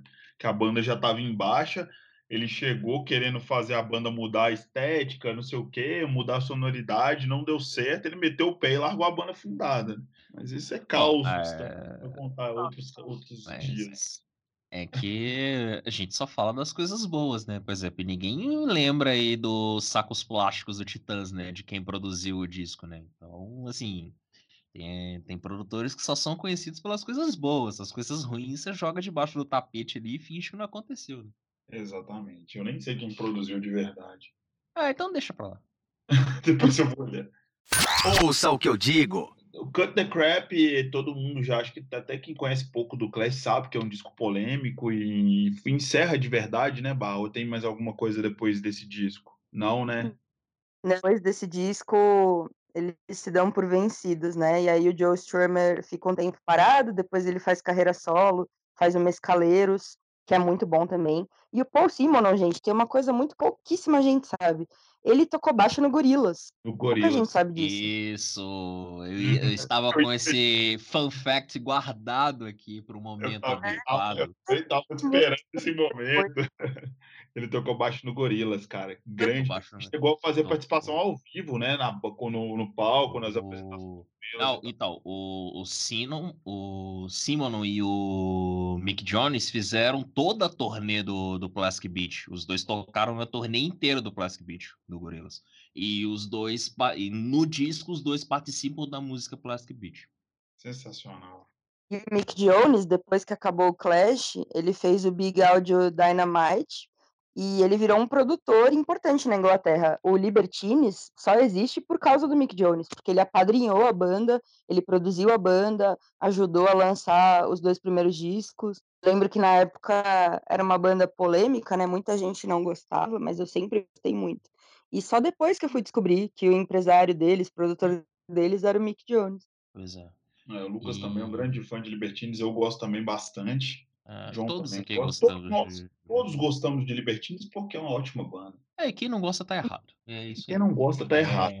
É, Eu não ouvi direito. Não ouvi direito. Só, só mais uma sobre o Simonon rapidinho, que ele também, né, além dessa amizade com o Albarn no Gorillaz, ele, os dois fizeram juntos o The Good, The Bad and The Queen, né, junto com o Simon Tong do The Verve e o Tony Allen, que era o baterista do Fela Kuti, que morreu agora em abril. Os quatro jun- se juntaram no The Good, The Bad and The Queen, lançaram dois álbuns, sendo o último em 2018. Não conheço a banda, mas pretendo conhecer. Só de ter baterista do Fela Kuti ter essa galera toda já deve ser uma parada interessante. Vale muito a pena ouvir. The Good, The Bad and The Queen é uma das coisas muito fodas do Damon Albarn. Acho que a coisa mais foda que o Damon Albarn fez na carreira dele. E olha que eu tô falando do Gorillaz e do Blur, hein? E É. da carreira solo dele também, que é interessante. Pois é. Grande Demonalba. Se espirrar saúde também. Outro grande cara. Vale também episódio sobre Damon Albarn, né? Tem muita história para contar também. Nossa, sim. Muita, muita coisa. Isso, gente, cobrimos toda a discografia do Clash, com muitas histórias. Eu falo demais, eu me empolgo. Maravilhosa Então, você, parabéns. maravilhosa. Muito Muito obrigado por, por, por esse programa maravilhoso. Tem mais alguma coisa a nos dizer? Mais alguma coisa a acrescentar? Ai, gente, eu posso ficar conversando do Clash por muitas horas, mas aí já é pra fãs e aí já fica chato. mas eu queria Então. agradecer vocês, primeiro por aguentarem falando sem parar por duas horas. É, segundo, pelo convite, é muito bom a gente falar de coisas que a gente gosta e, e passar informação. O que eu mais queria era contar uns causos assim que pouca gente sabe mesmo, pra ficar curioso e tal. E é isso aí. Cobrimos a discografia oficial da minha banda preferida. Eu acho que o Clash realmente merece destaque. A gente acaba respeitando, né, a importância que eles tiveram na história da música por isso. Foi uma banda muito gregária que, que abriu portas para vários estilos, né, é, resgatou a importância de artistas antigos que já estavam esquecidos. Eles conseguiram resgatar e valorizar. É, então, muito legal, assim, sempre tendo esse posicionamento social e político, nunca deixando de lado, né, o que eles acreditavam até o fim. Eles seguraram, né, a, a essência deles, a integridade deles, eu acho muito legal. Essa história, por exemplo, né, de batalhar para que os discos tivessem um preço acessível, toda a luta antirracista, eles foram muito fortes nesse movimento antirracista. Então Uhum. é uma banda que, por mais que você não curta o som, acho que todo mundo acaba respeitando, né? É, com certeza. É uma banda que é impossível, impossível quem gosta de música de verdade igual a gente, é impossível não citar o Clash quando tá, tá falando de rock, tá falando de punk, até de, de, você falou, de movimentos musicais que ajudaram, influenciaram na inclusão de outros estilos, assim, cara. É uma banda genial, sensacional. Joe Strummer tá no meu coração, e é isso. Muito obrigado, Bá, de verdade, por essa aula de Clash, porque foi uma aula de Clash. Não, obrigada a vocês. Desculpa, Lucas, que toda hora que você falava, eu não sei porque eu achava que era o John, acho que a voz é igual aqui, eu me confundi. Desculpa mesmo. É, eu adorei umas coisas que você falou, inclusive. O Lucas fez umas pontuações super legais aqui no, no podcast. várias informações massa. Tinha coisa até que é eu não nosso lembrava e ele é, ele lembrava. ele é o nosso dicionáriozinho. Ele sempre tem umas pontuações históricas bem legais, assim, pra fazer. Não, É, então, e querer parecer metida, mas é difícil me bater quando se trata de Clash. E teve coisa que eu não lembrava e o Lucas lembrava. Quem É, sou eu? Ah, é. é isso aí, galera. Mais alguma pontuação de algum de vocês? Não, eu, só queria destacar que como o Clash ele é aquela banda onipresente, né? Como é, é- por mais que, por, sei lá, mesmo você não sendo um fã da banda, sendo um profundo conhecedor da banda, você já teve um contato com o Clash em algum momento, seja com um, sample de alguma música que foi usado em outro lugar, seja com alguma banda fazendo cover, é, versões, enfim. É, é uma banda que sempre está presente ali, né, no, no cenário. Mesmo você não sendo um grande fã, você acaba tendo contato com eles em algum momento. E a minha relação com o Clash é meio essa. Tipo, os meus contatos com a banda não foram nem por, por Stay Should I Go. Tipo, óbvio, já tinha ouvido a música, mas tipo, a, o que acabou me fazendo me aproximar da banda foi porque ela começou a aparecer em vários lugares. Tipo, Red Hot tocando ah, o trecho inicial de London Calling Show, é, Rock the Casbah, que tocava pra caramba e eu não sabia que era do Clash.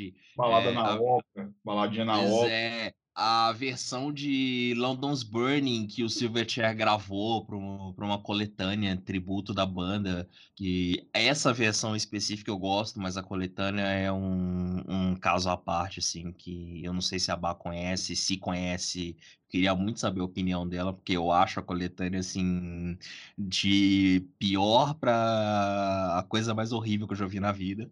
Mas, assim, é, é uma banda que tá muito presente, né? Mesmo você não sendo muito fã.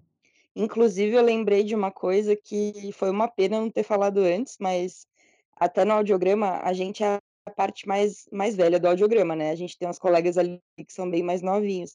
E tem uma música da Mai, que é Paper Planes, que é muito popular e que todo mundo acha que é dela, mas é um sample do Clash de Straight to Hell. E, e é muito louco isso, né? Porque a, a Mai é uma imigrante do Sri Lanka que foi morar na Inglaterra e ela tem todo, todo esse contexto que tem a ver com o Clash, né?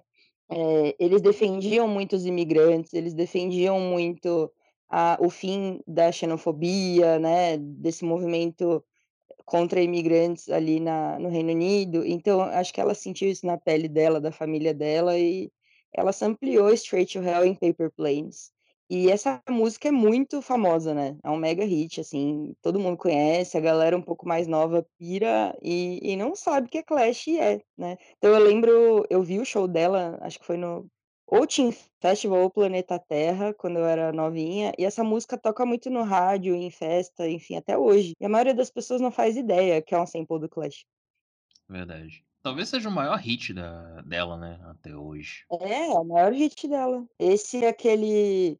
é, como que é? Live Fast, Die Young, Bad Girls Do It Well, alguma coisa assim, que é famoso também. Paper Planes tocou muito. Então toda Sim. hora eu escutava o Clash, eu já era louca do Clash, falava, meu Deus, essa música não é o que vocês estão pensando. Igual quando o Black Eyed Peas é, fez o, o sample do Dick Dale, né? Eu ficava louca. Sim, verdade. O maior Mesma hit da, da, da, da, da Maia não é aquela música que é o sample da música da Daisy Tigrona, não? Não é o maior hit, mas foi aí que ela explodiu, né? Ah, Que é o tá. Bucky Dance.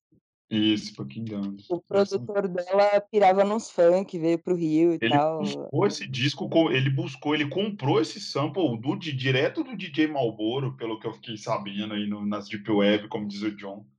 É muito É, louco essa história também, mas assim, isso é papo para outro dia, mas eu acho isso muito louco. É, Ela gravou um sample do, uma sample do Clash e também uma coisa com um sam- e, e, tipo assim, fez uma música com o sample da Daisy Tigrona. Isso sabe o que, que é? é Globalização. maravilhoso. É Clash genial. e Daisy Tigrona, maravilhoso. Do Caralho. É quem, quem imaginou que a gente falaria de Daisy Tigrona neste programa, não é mesmo? É, chegamos, cumprimos o papel do osso que eu digo, que é parar em lugar nenhum sempre. entendeu? Esse programa foi longe demais. De novo. De novo. Tava até em El Salvador, não é, John? Onde É, é? é, El Salvador, Filipinas, o público tá bem feliz agora, porque a gente tá chegando longe. Exatamente. E é isso. Um abraço para Deise Tigrona, um abraço para todo mundo. Um beijo para Deise Tigrona. Um beijo para Deise Esse Tigrona. é Maia, que levou The Clash para os jovens. É Isso isso aí. Muito obrigada. Mulheres maravilhosas. Amei esse pode. É isso aí. Mais alguma coisa, Lucas, que queira acrescentar? Você parece que você ia falar antes do John. Não, só agradecer a, a Bárbara, né, que participou. Eu acho sempre legal esses programas que o pessoal participa, né? Ela, o Floco, o Gleison, são sempre bons. E bom conversar com gente que é fã, mas que não é fã chato, que sabe É. criticar a banda também. Que acha que é bom Ah, porque é Isso é bom, né? sempre legal. Então tá, nossa próxima discografia vai ser sobre os Engenheiros do Havaí. Vou arrumar um fã do Engenheiros pra gente gravar. Não, não. Um beijo, um abraço e tchau. Você ouviu? Ouça o que eu digo.